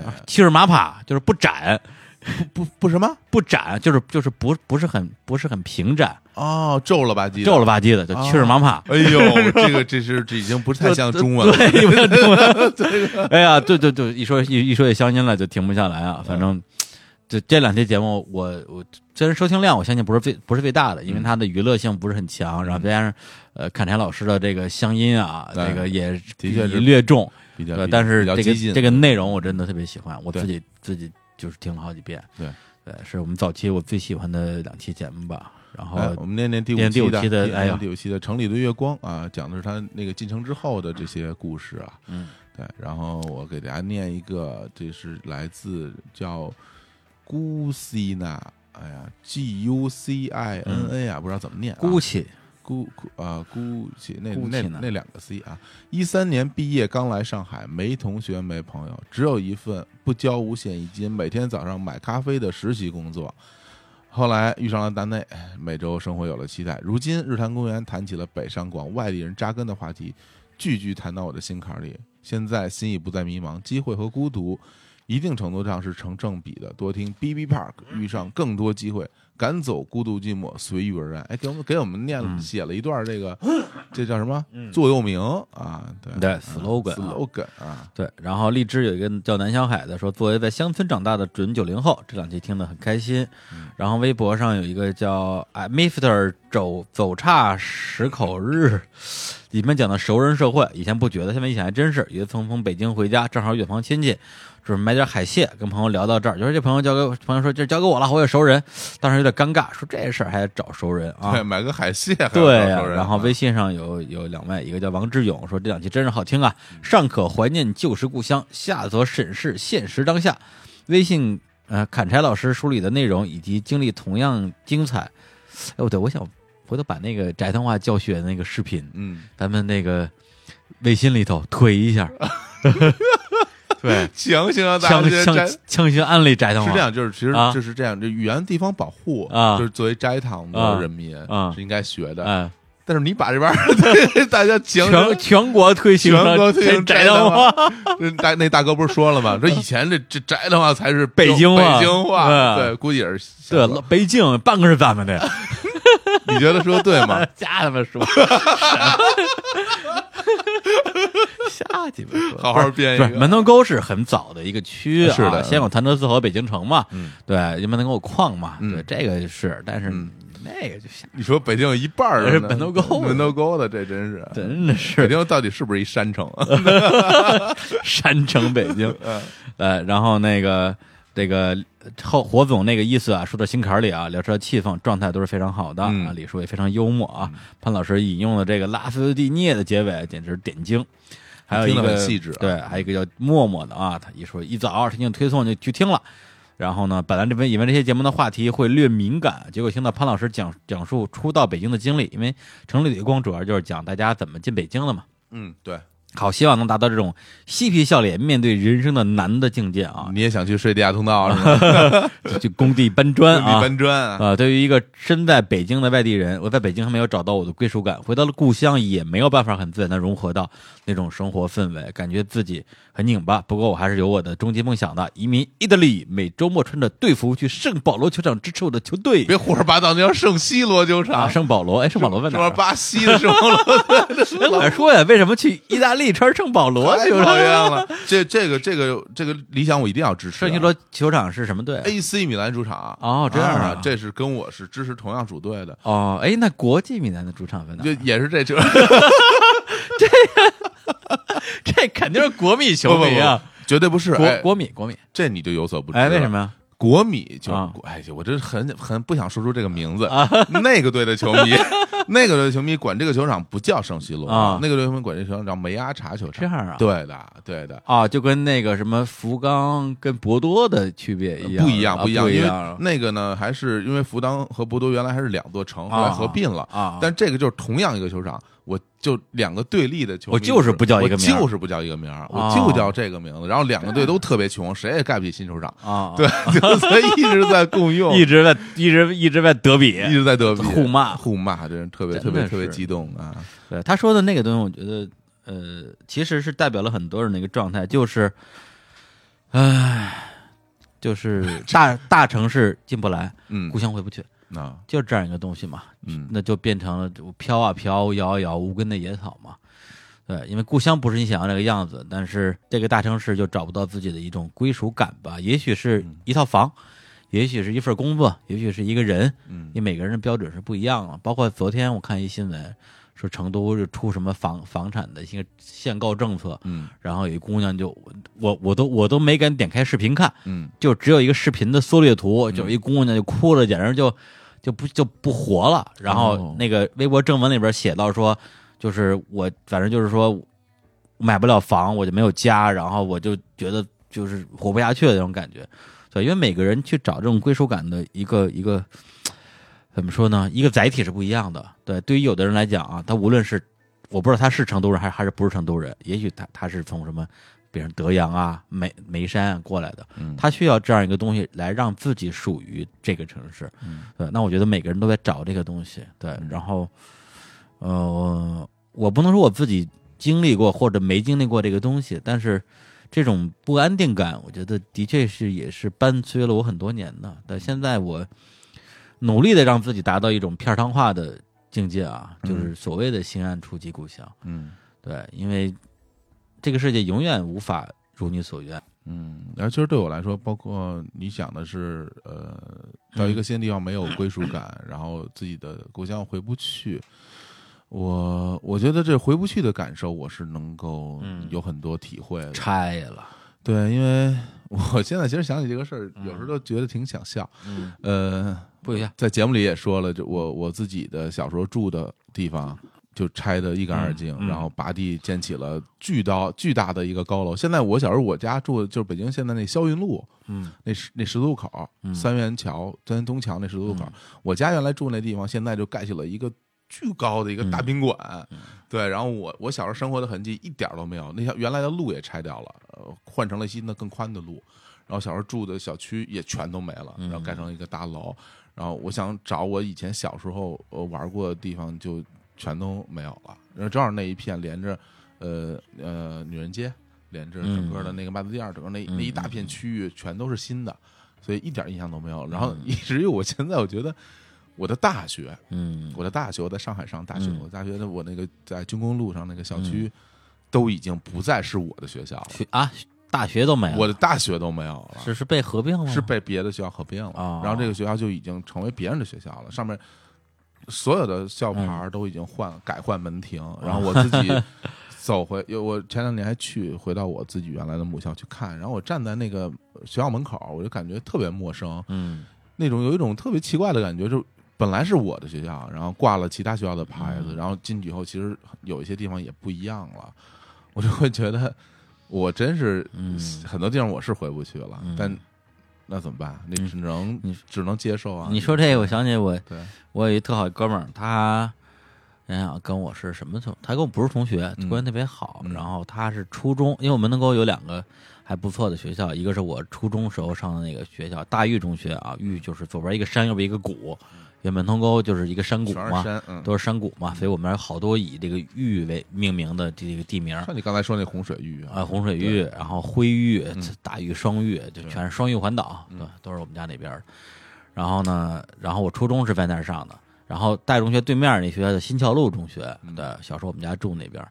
然后我有一哥们儿，他初中是新桥路的，嗯高中是大爱中学的，嗯后来大学就考到了那个呃马神庙大学啊啊，没没听说过。没听说过。啊，现在叫北京工商大学。啊，没有，那时候其实是俩学校，一个叫轻工业学院。轻工嘛，啊，一个叫这个，一个叫北京商学院。嗯。对，然后他是考的轻工业学院，后来俩学校合并了，合并了之后就想就想想半天叫什么，一开始想叫北京什么城市大学什么之类的。北京城市学院是吧？啊，对，海跑是海跑，就是幸亏没叫那个，啊。后来就是琢磨来琢磨去，说干脆就拿就是拼字儿吧，嗯。一个轻工，一个商学院，叫北京工商大学，工商大学，但是他的跟工商没有关系，嗯跟工商没有关系。后来我们就嘲讽他们说，你们就叫马神庙大学完了，反正你们那站叫马神庙。校址在校址在那儿。后来呢，他就说他上大学的时候带着他大学同学去门头沟玩儿，嗯正好那时候大学同学跟金桥中学俩学校互换了校区，嗯 对，两个学校互相换了。对，换完之后，他就指着这个说：“哎，这是我初中的母校新桥路中学，上面挂一牌儿写着大峪中学。啊，说这是我高中的母校大爱中学，上面挂一牌儿写着新桥路中学。反过来了，对，反应过来，然后就非常尴尬哎，这个特别像那什么，特别像那那个啊村上春树啊，是吗？写的他自己故乡。啊呃，虽然说是那个呃神户那边西啊他神户宫的那边啊那边长大的，有一段时间，然后后来赶上阪神大地震嘛，嗯阪神大地震之后，就等于就是被摧毁了特别多的建筑嗯，然后于是乎人们就在这条街被摧毁的建筑的对面盖起了一个一模一样的，嗯等于后来这个城市就反过来了。哦，原来在马路这边的建筑，现后来就修在这边他。为什么反着盖？因为那边站他这边是好像应该是，比如有空地，哦就盖在对面，因为那那旧的还没有还没有还没处理，所以整个很多地方他就完全反过来了。这虽然说走到原来那条路上，我感觉好恍惚啊！哎，这怎么都是反的？对对平行世界，平行世界 平行世界啊，哎呀，所以呢，嗯，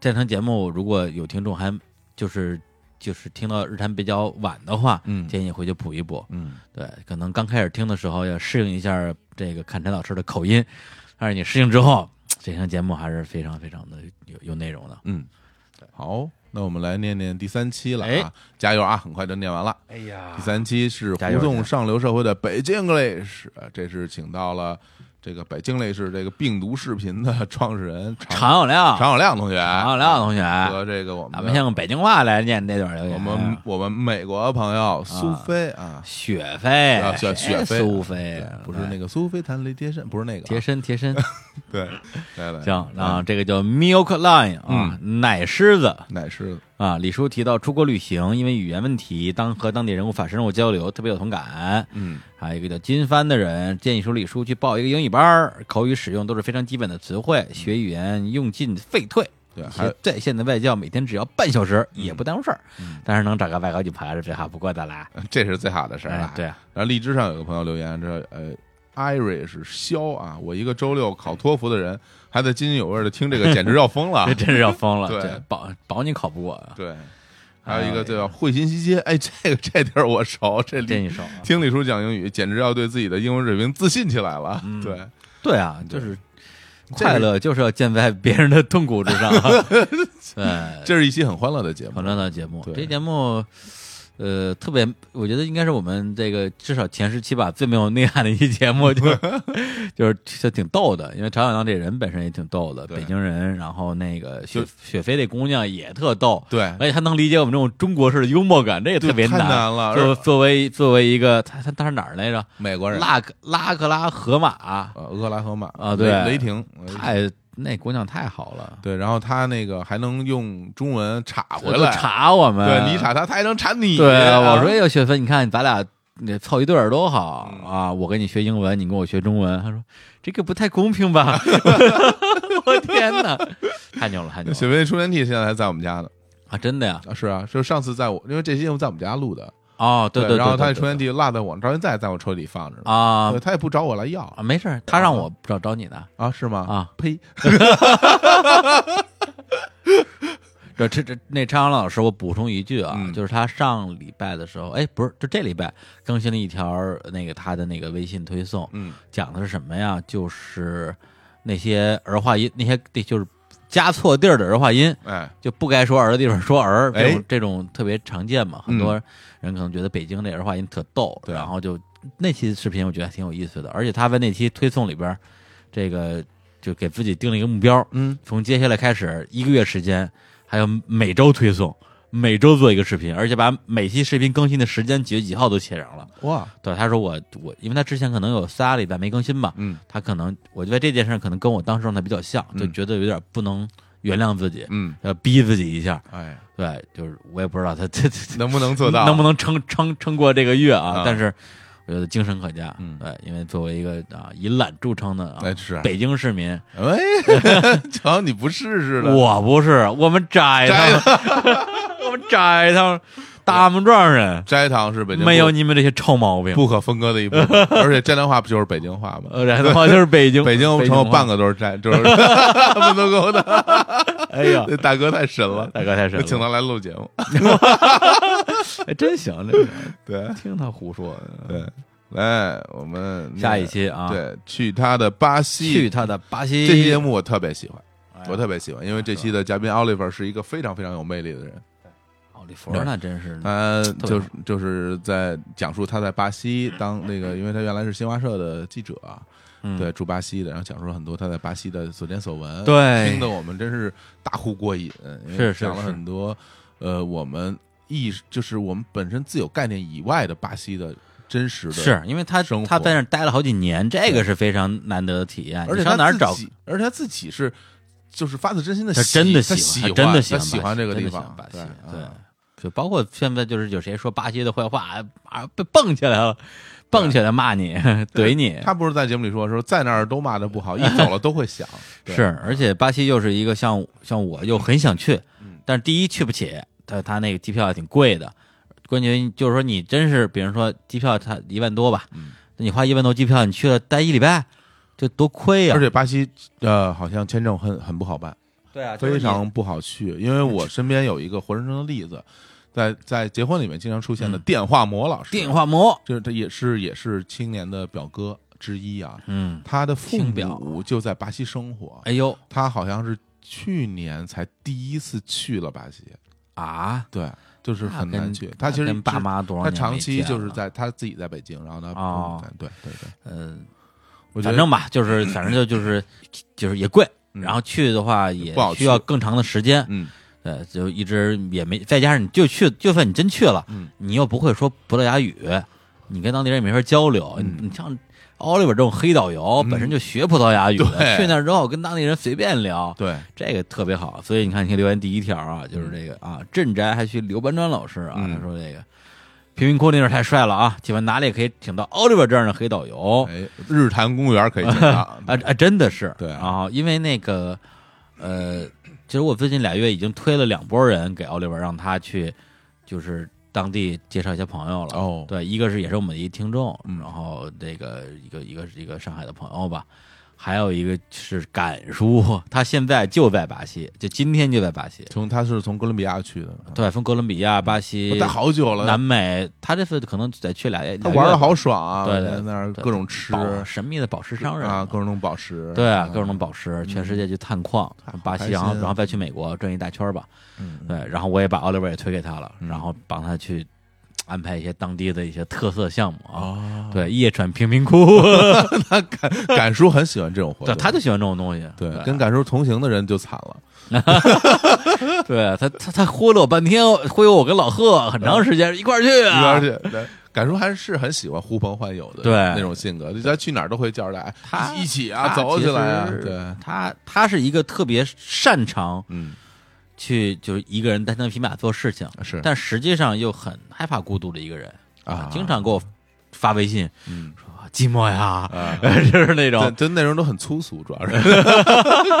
感觉是一个很粗俗、寂寞呀，然后。很粗俗的一个北大北大北北北大国际政治系的毕业生，真是，对对，但我觉得他这个专业背景对他走遍全球也就有挺大帮助的。对嗯，其实他他很懂很懂。他心里面是有一个大世界的概念，对对。对，嗯，还有一个呢，这个留言是这个秋水一九老师，哎呀哎，这也是一个特别特别老的老师，呃 不不是不是不是老啊，就是就是也是呃特别早之前啊就听我们的节目，对对，还在那电台的时候，哎呦，对，向你致敬啊，对，就不提名儿，至于吗？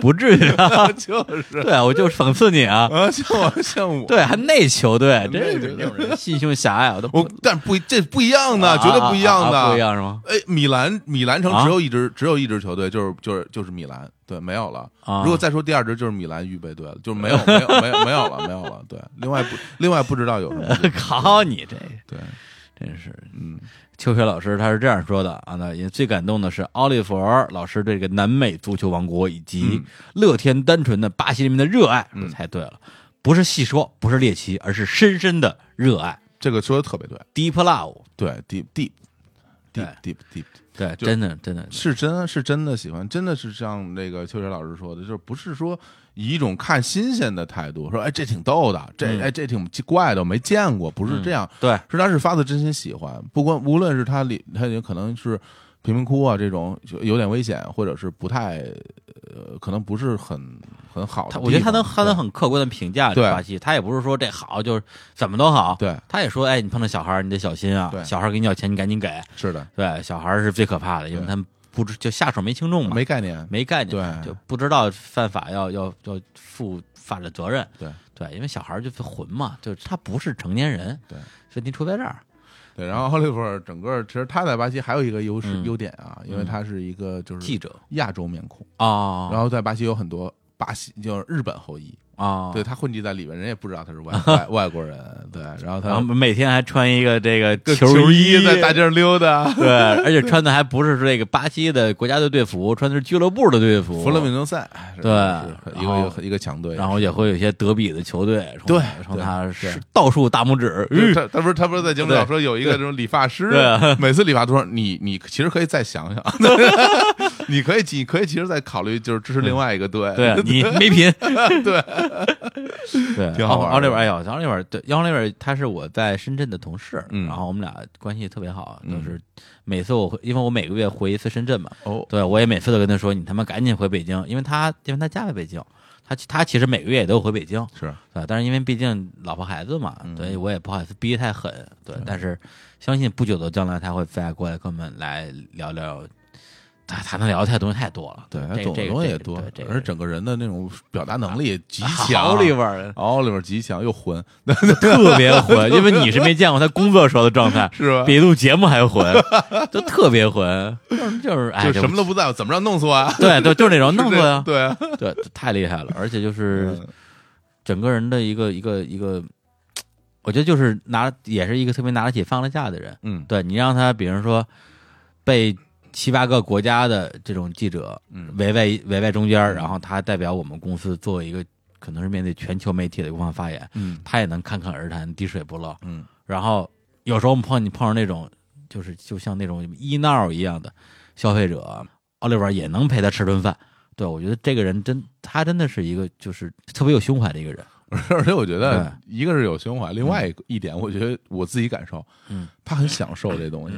对对，而且包括你看，他现在在我们的公司其实是有一个麻烦解决机的一个感觉，对。对，就是解解解决所有的麻烦，但是他就是真的是见招拆招，而且拆的特别开心。就像咱们之前刚对。刚开始说那个那个小孙悟空似的，嗯。龙珠里孙悟空，对对对，就是一个喜欢喜欢打架的，就喜欢练级对，，就喜欢那个谈笑风生之中把问题解决了，而且他这个人就是最让我欣赏一点，就是他特别不拿自己当回事儿。哎，对，嗯就这点跟他跟金承志是很像的。嗯好，那终于到了我们这个第一期节目了啊。嗯这个哎呦还挺累的。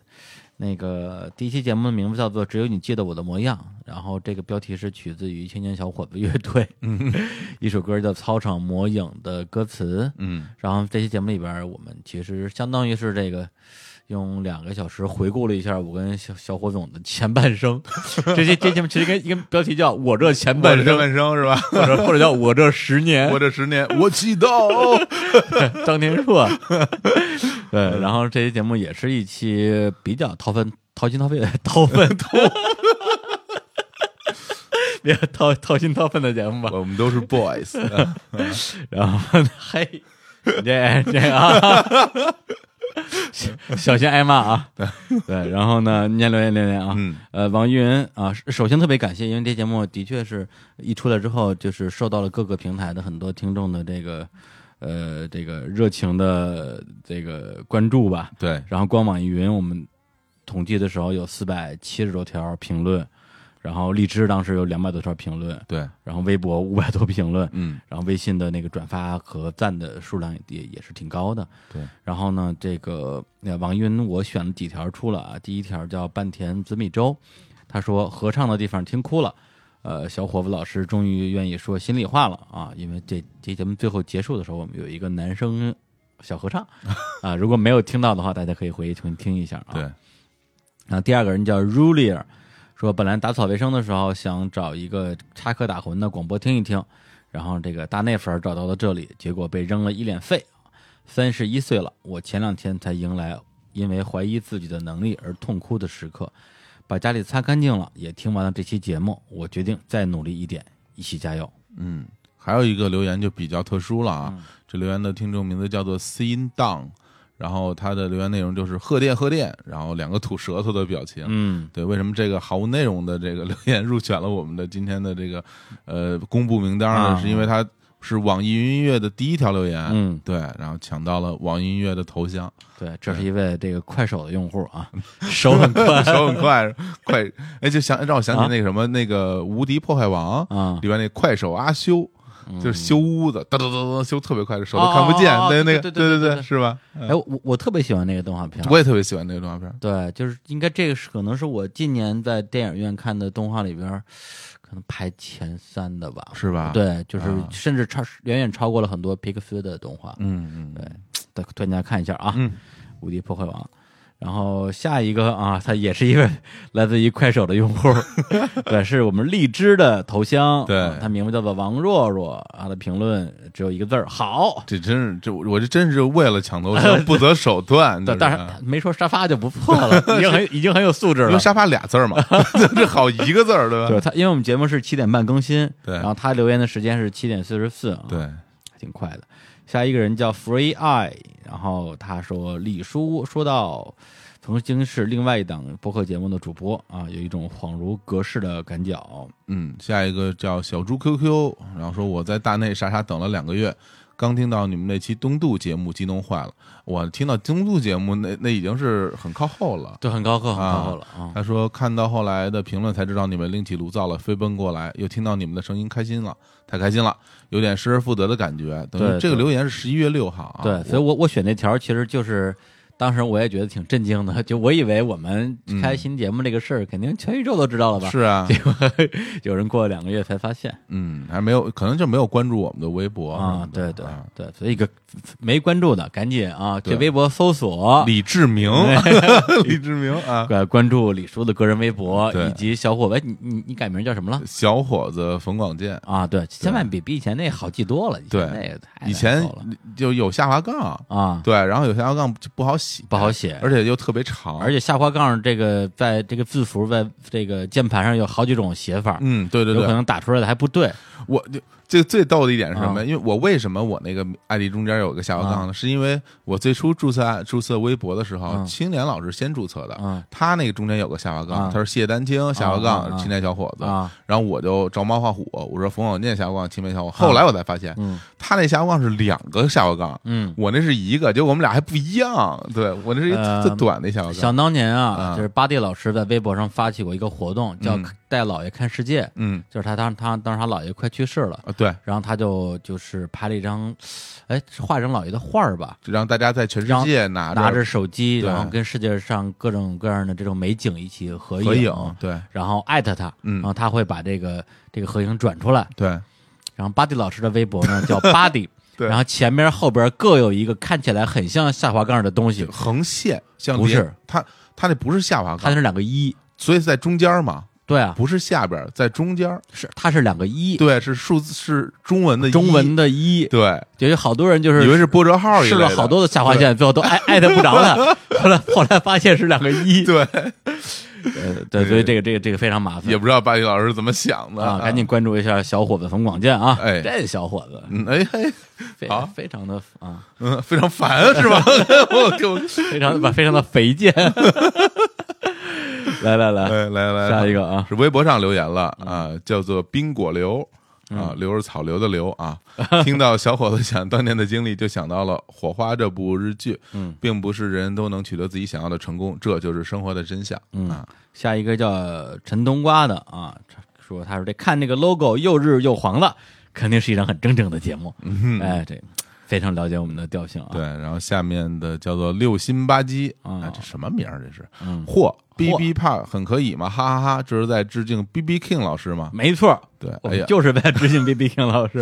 哎呦，B B King 老师都离开我们了，缅怀一下。嗯是啊，嗯那下一个人叫这个失踪的般若啊，嗯他说以前这个呃李叔跟小伙子在大内里边啊，回忆起各自的悔恨，都充满了自黑的戏谑。可当年的苦楚，今天才算是和盘托出吧。嗯，替你们也替我自己流会眼泪。这节目还真是挺多人听了之后说听哭了？对，非常非常感动啊！就是在录的时候，其实咱俩本身也挺感动的啊。这个回头再说啊。啊，好，那么下面再念最后一条来自于这个微信的留言吧。对因为那时候我们的微信还没有这个呃节目评论功能，呃推送评论吧，对，只能在后台留言。嗯然后我们那时候呃在后台收藏了一些呃当时觉得还是让我们挺感动的留言。嗯然后因为这节目时间也不短了，所以我就念一条吧。嗯，呃，也是一条特别长的，这个名字叫做这什么？这叫秃秃皮褛是吧？秃皮褛是一什么东西？感觉像是一个就是 一件皮衣，然后因为穿时间太久了给磨秃了那种。T T U P E L 的哎不过的确是秃皮褛，秃皮褛啊。秃皮褛。嗯呃，他说这个啊，说这个第一次表白，最初就喜欢李丽叔，对这个组合真是。嗯，栗子的栗，啊，叔叔的叔啊，最初就喜欢栗叔跟火总，之前一起退出后就没能保持以前每集都追生番、生番新肉、新番生肉，这还有还 我们这节目还有什么生肉吗？还有熟肉，还有字幕版是吗字幕？版啊，啊，一度几乎放弃播客。嗯然后结婚节目的出现，又让我对谈话类的播客重新萌发了兴趣。嗯，三位老师赛高啊，就是你老师。对，嗯此档一出，惊诧的甚是想念李叔。日常生活轻松平淡，没有那种需要停下来思考做决定的点，而这种点之前李叔给了我很多。本来以为以后再无交集。李叔在之前玩假的最终话的时候，曾经说一个梗啊，说如果有一天我们真的不做节目了，离开了，我们不会说再见的，再见啊。嗯，对我我原话就是这么说的。嗯，不管以什么方式，反正对我来讲，回来真是太好了。喜欢小伙子老师，大概也是因为边看边想这首歌少有的独唱曲风跟歌词，让我觉得小伙子老师本人应该不仅仅像平时这么野这么长，还是有阴沉忧郁的呃阴沉阴郁的呃深沉，会不会念？还是有深沉阴郁的一面的，一瞬间就很真实亲切。但对青年老师一贯表现出来的乐天派真是羡慕啊！小伙子老师的辞职跟这次首次私人情感大露出，就更加的触动了。不管怎么说，祝贺你们都能找到自己喜欢做的事儿，并下决心去做。对社会可以大意，对自己的认真，给了我莫大的鼓励。之前看到一篇文章，大意就是说，现在越来越多的现代人不断丢失年轻时候的文艺，而趋向纯粹的物质化。年龄本就不是什么障碍和标签，做喜欢的事儿就会跟孩子一样。最后，由衷感谢李叔跟小伙子老师。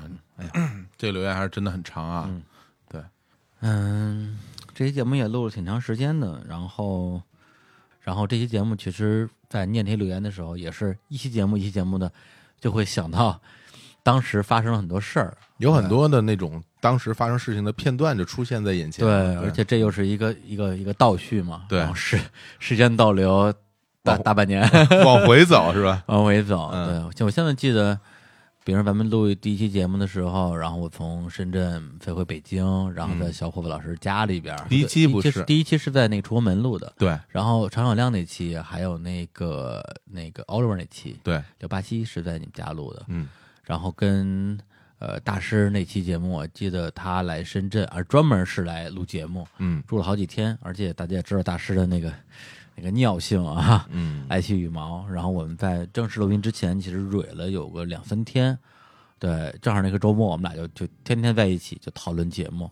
嗯，大家听到的其实只是我们最后录出来的部分。那那我们在准备的时候，呃，其实除了那三个作品之外，我们还呃就是讨论了科塔萨尔的大概三四个其他的小说，还有另外一些作家什么之类的。等最后选择去录的是大家听到这个版本。当时我，我我我我给大师开了个房，哎呦，然后我就上了他的床，因为他因为因为聊聊那个聊太累了，嗯。后来就聊着聊着就聊颓了。我说我我我躺会儿，嗯，结果我就真的睡着了。躺在大师腿上是吗？没没没。啊啊，没有。大师不在床上，啊，那那这个这渣男。我们在我们我们在我们在 上海的时候，不也又在又开房了吗？对对，都是开对吧？金金承志也是一起在床上，啊对对 对，然后对，在包括在上海的时候，我们录那个《人间攻略》那期的体验也挺特别的，因为大家听的时候可能觉得是一期非常充满欢笑的节目吧。是，但在录的时候有一个小插曲，就是那天大家也知道我这身子骨啊，反正就是那天李叔有点那个发烧了，啊对，有点发啊烧，有对点有点发烧，整个脑子其实不太行，脑子不太行，然后就是在录的过程之中，其实不止一次出现了这个断片儿的一个情况。对，打着封闭上场了，对对，脑脑脑子打，脑子打着封闭上场，真真的是真的是是啊，对，聊聊着聊着就突然聊断片儿了，就是嗯突然突然，比如说念了一个问题之后，然后就看向我，对，然后就忘了，哎 对。哎，这这个这这个这个我我要说什么呀？这感觉就像那个过山车停在了半空中。啊对对对 对啊，就那种感觉。后来小小伙老师就就就说，哎，说你歇会儿歇会儿歇会儿，对，我们就把麦关了，关了之后就上了床啊，没有了，啊就扯闲天儿。歇会儿，对，就是一边休息一边扯闲篇儿吧，嗯。然后就也是帮我去活跃一下大脑，嗯。然后最长的一次我觉得歇了能有半个半个小时，嗯，才把那节目就是我们从早上开始录到下午才录完，断断续续的，对，所以就是一些大大小小的，在当时看来是一个。呃，也不能叫困难嘛，我觉得是一个一个小小的难题，嗯。然后我们一起去想办法去去解决它，是。对，那那那个时候可能是稍微有点辛苦，就是现在想起来都是还挺甜蜜的回忆，挺甜蜜的回忆 因为，都这旁边都有窗，其实现在大家嗯。可能因为听到了现在这么多节目啊，嗯。大家可能感觉我跟李叔的配合啊什么的，各方面也挺挺熟练的而且很顺畅。我们现在录的节目，嗯。整个气氛啊、节奏啊都不错。但是最在最开始的时候，我们俩在录节目之中，还真的是遇就是就光我们俩之间就遇到了挺多问题的。对，我觉得这也不妨跟大家分享一下，对吧？对，因为其实说实在的，之前我跟李叔在在大内里面的合作并不多，就是只有我们两个参与的节目其实并不多，或者是咱俩带一个嘉宾的对这种组合不是特别多见。对啊，就那其实我我相信听呃日韩听这么这么长时间的听众，能够感觉到我跟小伙老师在很多地方的表达方式上是有很大的差异化的，啊是而这种差异化本身需要一个融合的过程。对，而且因为是恰恰因为我们这个差异化完全是两种其实蛮极端的表达方式。你像李叔，他是一个就是真是掏心掏肺，有什么东西就拿出来啊跟大家去分享，我对，然后又而且就是情感又很、就是很细腻又很敏锐的那么一个人。就就是就是一个不分青红皂白的掏心掏肺。对 所以刚才有人在那个留言里说什么被扔了一脸肺嘛，啊就是就是你的肺，对对对，哎，谁的肺？谁的肺？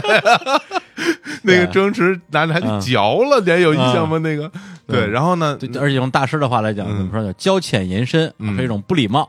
怎么着吧，我就是不礼貌。犯浑了，你看没有？现在就把我那个混劲儿都学起来。对那我呢？哎，其实真的，嗯咱俩其实变得越来越像了。是我在，其实我这是一个很可怕的事。我在节目里之前的 啊表现，就是我很少去表达我的内心的很多情感，嗯对，可能是跟我性格有关系吧。对帅气的人没有情感，只有牛逼。其实有了，我我其实很多的 很多的。为什么我现在跟你这儿特认真啊？对我哎呀、啊我原来你我负责认真，我负责查。对我应该查你啊，为什么我现在变那么认真了？完了，我一点都不帅了。就 是其实我很多的那种情感的表达，我是希望能够多给大家带来一些。呃，所谓阳光快乐的一面吧，然后剩下那些我自己的阴郁的一面，我就留着写成歌啊，就写成卖钱。边嘎边想啊 对啊，《历险记》啊，其实操场魔影、双子座其实都是这种类型的吃东西，吃东西，对。对，尤其是最典型的就是吃东西嘛。对，吃东我其实如果真的就是我有时候会幻想，啊。我会幻想人家会问我说啊，啊。你最喜欢你的作品的是哪一个啊？你听听都难听。那不是我写的，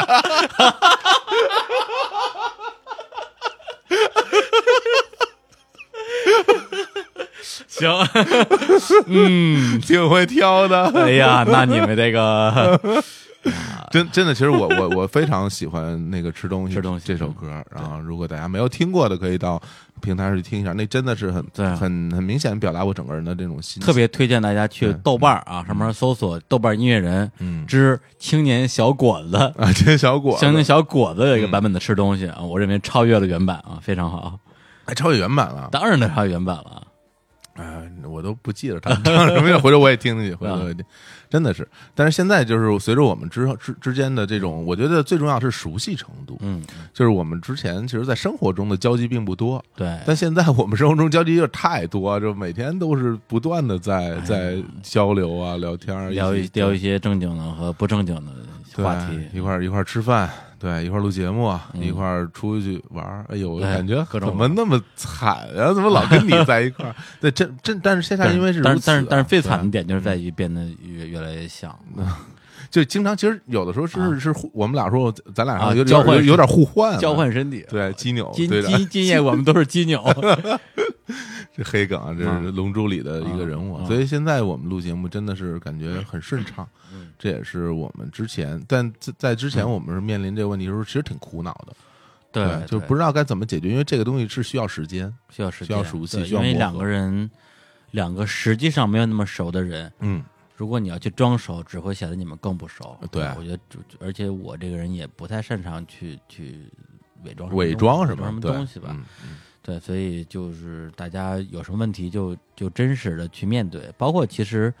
呃，我们之前已经播出的这二十多期节目，我嗯也不是每一期都满意，也有一些，呃当然了，我不满意的跟大家跟大家不喜每个人不喜欢的可能完全不是同一期，嗯，对，但是我我这边有我的标准，小伙子会有他的标准，是。那那这个对我们来讲就是一个呃一起进步的过程吧。对。对，其实整个这个这个过程要面对东西挺多的，包括第一第一期节目播出之前内心也挺忐忑的，也不知道大家对我们这个全新的组合嗯，会有什么样的一个一个态度。对，啊会不会占我们这对 CP？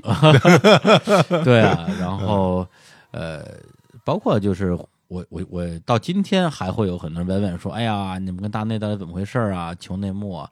对，嗯就是其实我都能理解啊，嗯这只不过其实到现在来看的话，这些东西真的就已经太不重要了，因为时间已经过去这么久了，嗯对，也没有任何的必要再做任何更多的解释。嗯而且我相信，如果真的是从刚才留言的很多听众说啊，什么追了两年的大内啊，然后就到日坛的人，嗯，我相信大家能够听出来今天的大内跟今天的日坛在节目内容上的呃很多这种大大小小的区别来。嗯，或者是如果你真的听不出来的话，那这不就更好了吗？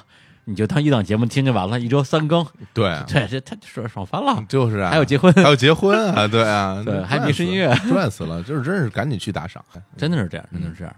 然后刚才小伙其实也提到说，我们整个的一个呃节目录制的一个过程也会变得越来越轻松，嗯，对，顺畅，对对对，就是配配合也默契了，是是是，包括我们面对面对嘉宾的时候，对以前的呃，我们俩有时候会有一些这个撞车的地方。其实我跟小虎，我们俩以前在录音的时候，都是那种个人风格非常鲜明的球员，对，而且就只要而且只要一上场，这个今天的打法就跟着这个人走。还真是这样的，对，所以这两个人同时上场的时候，这个球权是一个 是一个很重要的问题。对李叔传给我我就射门，对，中中场射门，就是不回传。中场什么踢破对方球网，我李天，叔无可奈何要说啊牛厉厉害，遇上小次郎，你好吧？然后现在其实这些问题也都呃，我们在我们内内部吧消化的七七八八的了。是，嗯，最后其实想跟大家说的就是，我们现在既然呃开始双更了，嗯。那么就意味着我们接下来一定会